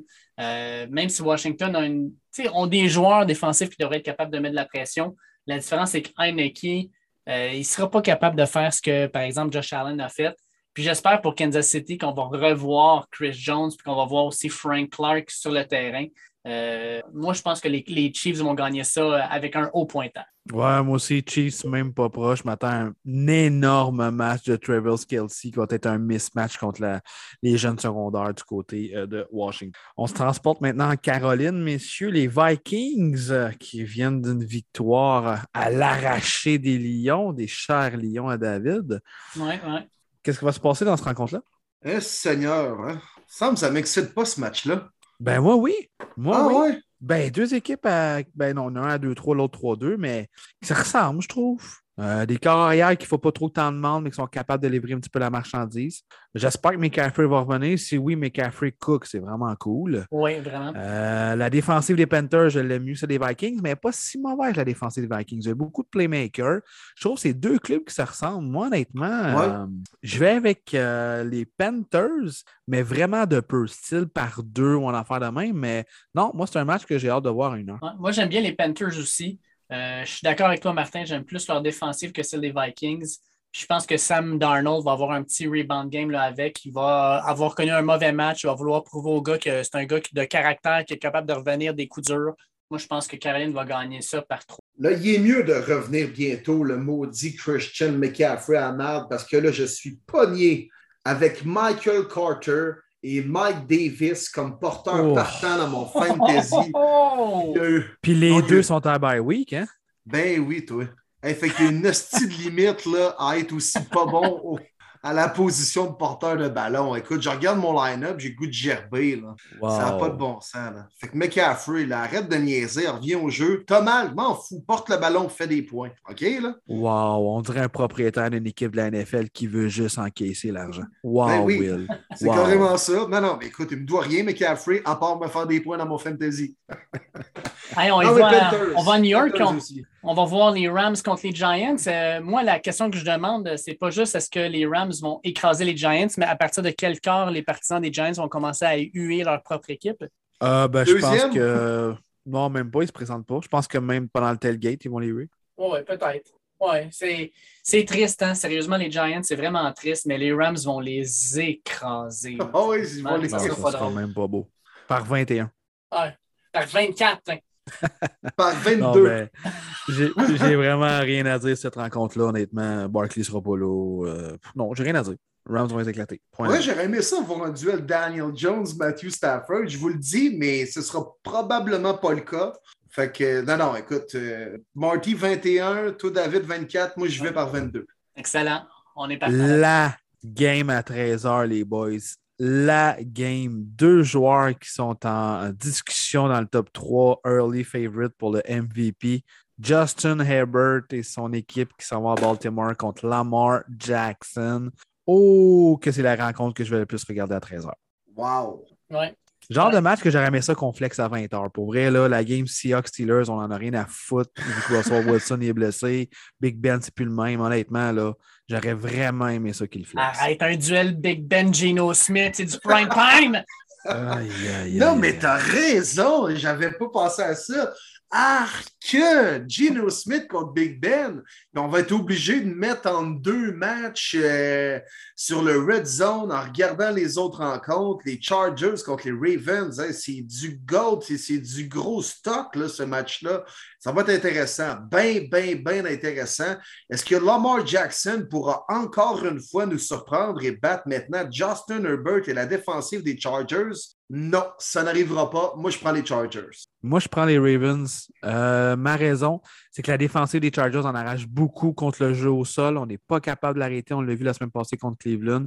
On sait que les Ravens sont capables de courir avec pas mal euh, plusieurs personnes. Ça paraît un petit peu moins l'essentiel, c'est plus Lamar, mais je pense que c'est la rencontre où ce que pas mal Latavius Murray, Devontae Freeman, Tyson Williams, même Le'Veon Bell pour avoir du succès.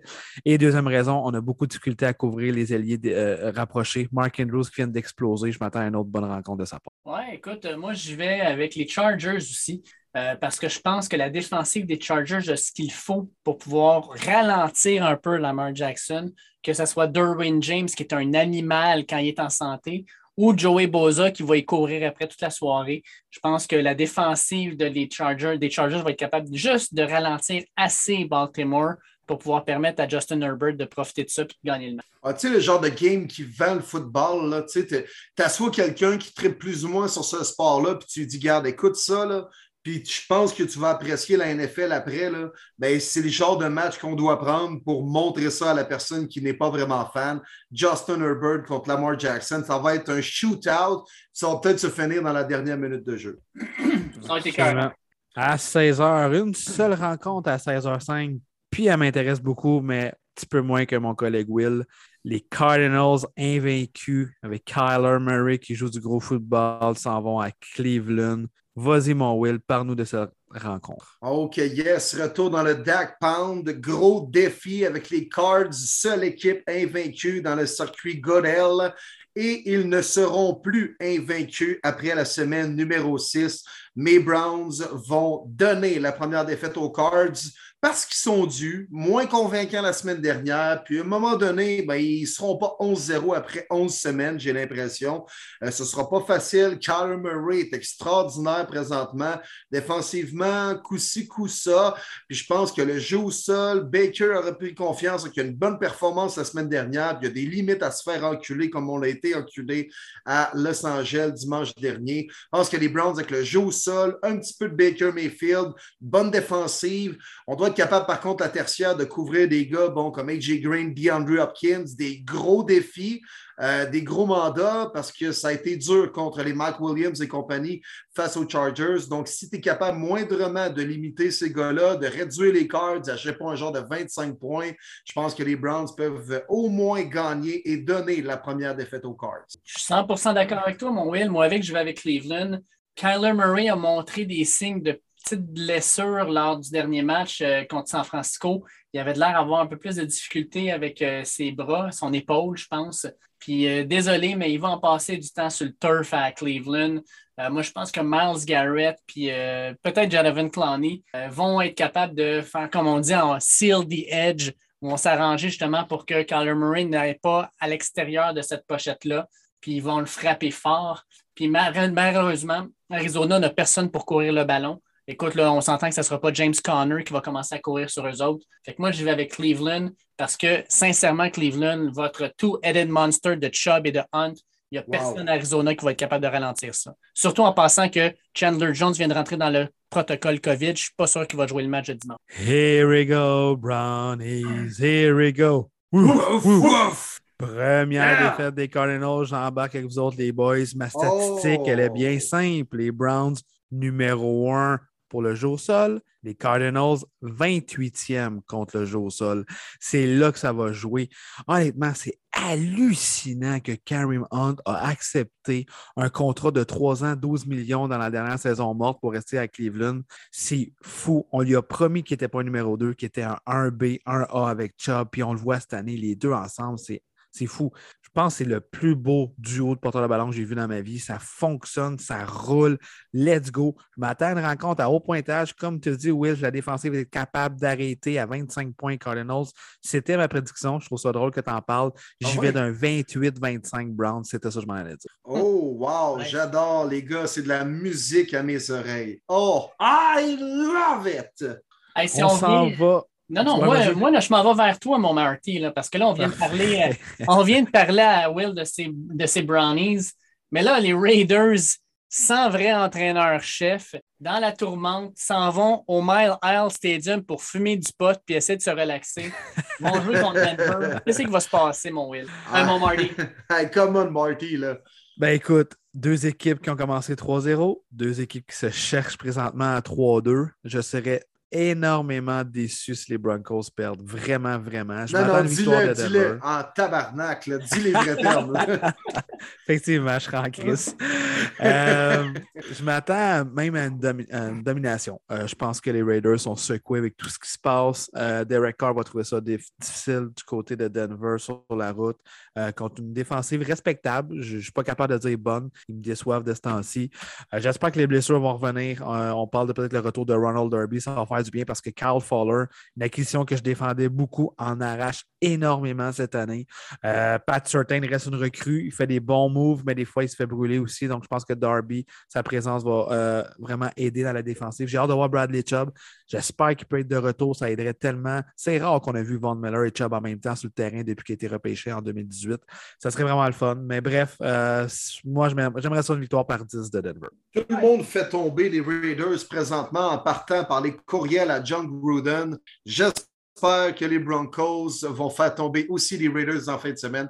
Et c'est ce qui va se passer. Match à bas pointage parce que c'est un peu plus tough offensivement du côté des Broncos, mais tu vas gagner ça, mon Marty. Pas de trouble avec ça. On va retrouver le sentier de la victoire du côté des chevaux de Denver. Yeah! 100% d'accord de mon bord aussi. Je vais aussi avec Denver. J'espère sincèrement qu'on a compris le message et que ça va être un certain Javante Williams qui va être le cheval monsieur. de bataille. Oui, monsieur. Honnêtement, je l'adore. Allez voir des tapes. Avez-vous sa course qui aurait dû être 4 verges, mais qui a été 40 verges? Les Wow. miss. Il est troisième des miss euh, porteur de ballon, puis c'est une recrue. Il est hallucinant, honnêtement. Là, il me fait penser à un bulldozer, un peu comme Nick Chubb. Dans Le- le, contre euh, la Nouvelle-Angleterre, écoute, euh, America's Ouais. Team vont, s'en vont voir les Patriotes. Euh, qui des deux est le plus américain?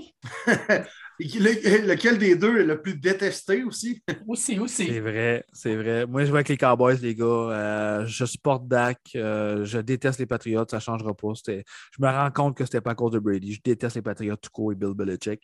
Euh, je pense que vraiment, avec la défensive qui m'a déçu contre Davis Myers la semaine passée, je pense que Dak va pouvoir faire des belles choses. On devrait être capable de contrôler le temps ainsi d'aider notre défensive. Et oui, septième interception de Dravon Day. Wow, wow, wow. Ben écoute, Mac Jones et l'offensive des Pats ne sont pas capables de suivre la tendance établie par celle des Cowboys de Dak Prescott et compagnie.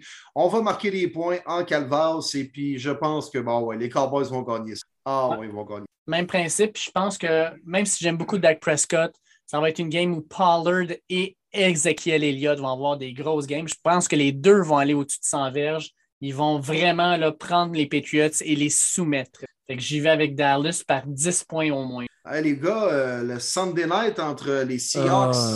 Et les Steelers, non, mais est-ce que le show, ça va juste d'être d'écouter euh, All My Calls avec Chris Collinsworth, qui sont toujours bien intéressants à écouter parce que, mis à part ça sur le terrain, euh, disons que ce ne sera pas le même duo avec Geno Smith et Big Ben. Ah, écoute, ils vont sûrement revenir à leur premier et seul duel l'un contre l'autre.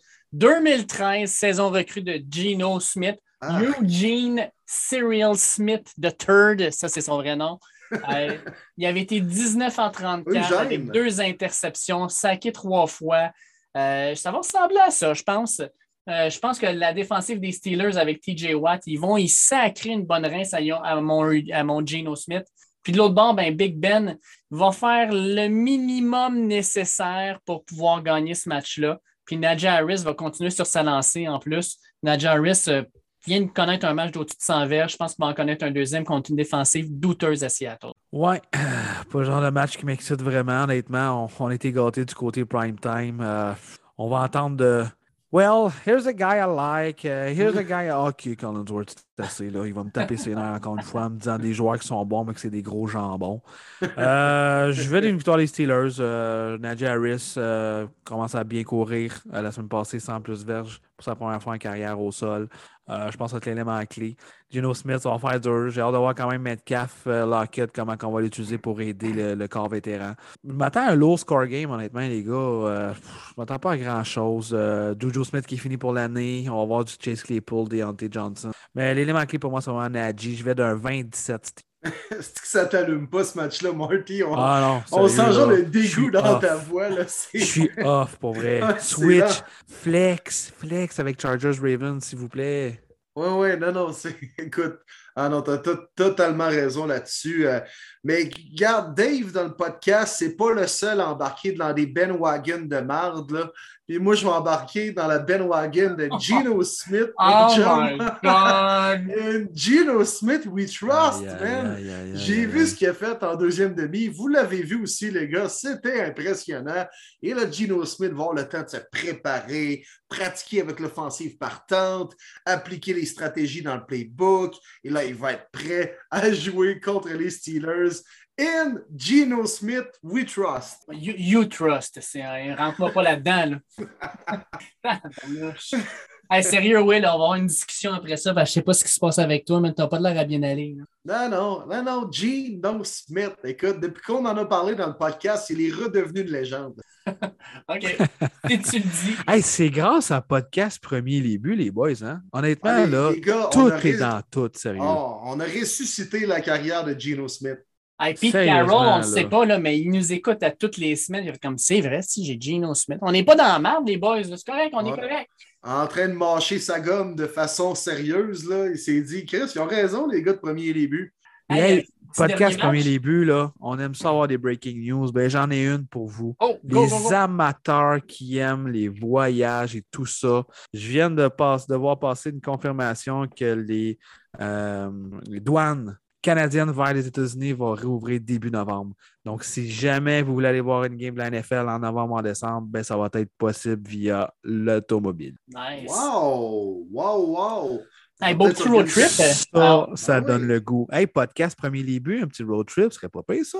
J'aime Oh, ça. que J'aime oui, ça. Hey, dans le parking de la Bills Mafia à Buffalo, pas trop loin. C'est exactement là que je pensais. On, on va s'en jaser, mais on pourrait peut-être faire un concours, quelque chose pour avoir une quatrième personne avec nous puis descendre à Buffalo. Ça se ferait bien. Ça serait Ouais. malade. On va organiser quelque chose avec Bob Genet, que tu connais très bien, hein, Ben Marty, oui, qui a des billets de ben saison oui. là-bas, qui organise même un tailgate là-bas. euh. Ah non, moi je pense qu'on pourrait se faire de quoi de pas pire. On serait bien accueillis. Même je pense que l'organisation des Bills nous accueillerait les bras ouverts. euh. Avec des Ah, passes non. de médias. Ben oui, on aurait ça. Ah oui, c'est sûr ouais. aussi. Voyons donc. à côté d'Al Michaels et Chris Collinsworth. Là. Puis tu sais, quand on dit que tout est dans tout, on parle des Bills. Puis la dernière rencontre, Monday Night Football de la semaine, ça implique les Bills de Buffalo de notre chum Bob Genet qui s'en vont sur la route du côté des Titans. Mais là, Bob, écoute pas mes prochains mots, tu m'aimeras pas. Alert pour moi, un shocker. J'y vais d'une victoire des Titans. Oh non, non. Retour d'AJ Brown, retour de Julio Jones, le roi, all hell to the king, Henry, 30 portées et plus. Ça va faire la différence. Il va y avoir beaucoup de points dans cette rencontre-là. 31-28 Titans grâce à Derrick Henry. Ouf, euh, moi, Ouf. euh, Oh, de ce que j'ai vu, là, je suis désolé, mais on a une équipe qui est vraiment loadée à Buffalo. Puis la défensive des Titans qui est tellement mauvaise. Penses-tu vraiment qu'on va être capable de ralentir Josh Allen? J'en doute. Moi, je vais avec Non. une victoire des Bills. puis ça va être un super match. Match qui va finir genre 35-30, mais qui va être vraiment excitant. La défensive des Titans est atroce. Mon élément clé, c'est que si Derrick Henry court 30 fois, c'est parce qu'ils vont gagner le temps de possession. C'est là que ça va jouer. Oui, ça, je comprends, mais je pense que Josh Allen va quand même faire des. Il va répliquer rapidement Allen, c'est sûr. Mais je m'attends à un 37-38 minutes contre 22-23 minutes, puis c'est ce qui va faire mal les billes. C'est probablement Derrick Henry, le King, comme tu dis si bien, Marty, qui va garder les Titans dans le match. Euh, parce que défensivement, ça va être rough contre Josh Allen, Stephon Diggs et compagnie. Euh, puis, tu sais, Henry a couru, quoi, il y a deux semaines à peu près pour 150 verges, 30 portées contre les Jets. Ils ont quand même perdu. Bon, je comprends que les receveurs étaient blessés et tout ça. Euh, mais non, moi, les Titans, sérieux, les gars, je les trouve overrated. T'enlèves Henry, là, puis tu sais, je veux dire, je comprends que c'est une grosse part, euh, tu sais, c'est le gros morceau du gâteau, là.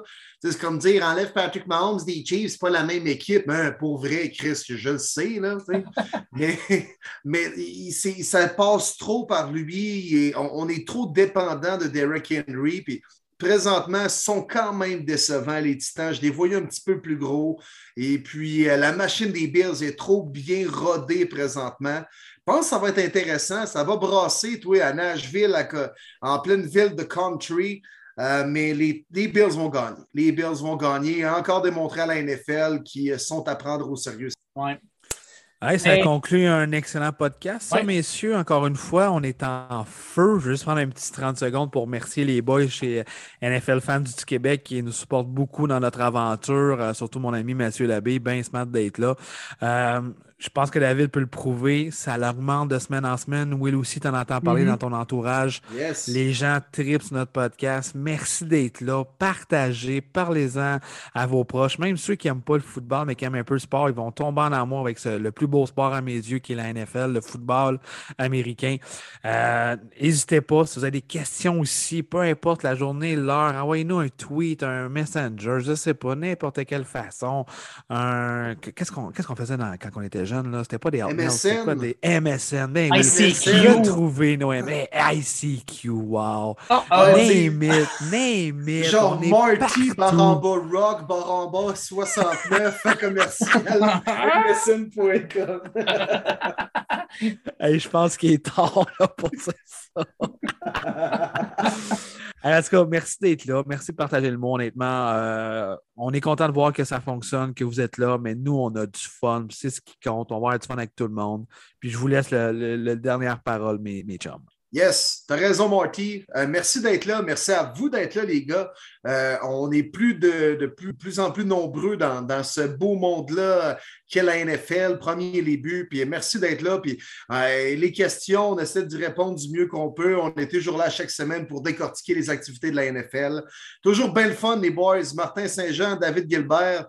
belle semaine numéro 6. Encore une fois, on va être gâtés, j'ai l'impression, les boys. Oui, on va être gâtés. Puis euh, toujours un plaisir de faire ce podcast-là avec, avec vous, les boys. Euh, vous êtes de plus en plus euh, nombreux à nous suivre. On est des centaines et des centaines à, vous voir télécharger nos épisodes, à les écouter, à partager. Continuez ça. Nous autres, notre objectif, c'est de vous donner le meilleur contenu à toutes les semaines, d'avoir du fun en le faisant, puis surtout d'agrémenter une heure et demie deux heures de votre semaine en parlant de football dans vos oreilles. C'est vraiment un plaisir de le faire. C'est un privilège de le faire à tous les jours. Fait que là, on pourrait conclure de Dave et euh, même Marty, non? Je ne sais pas si tout est dans la même lignée que nous, mais là, cette semaine, non, dans le fond, il faut prendre pour les Jaguars, les mhm. Texans et les Lions. Exact. Moi, moi, je, me... oui, moi, je suis partant. Je suis partant.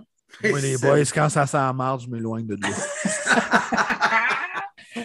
ah, très, très bon. Écoute, ah, Marty, quand j'aurai gagné 150$ la semaine prochaine, je t'inviterai à souper. Oh, t'es fin, mais c'est moi qui vais payer le souper, par exemple.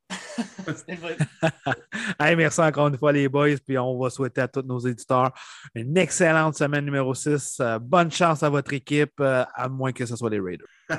bon football, les boys. À plus.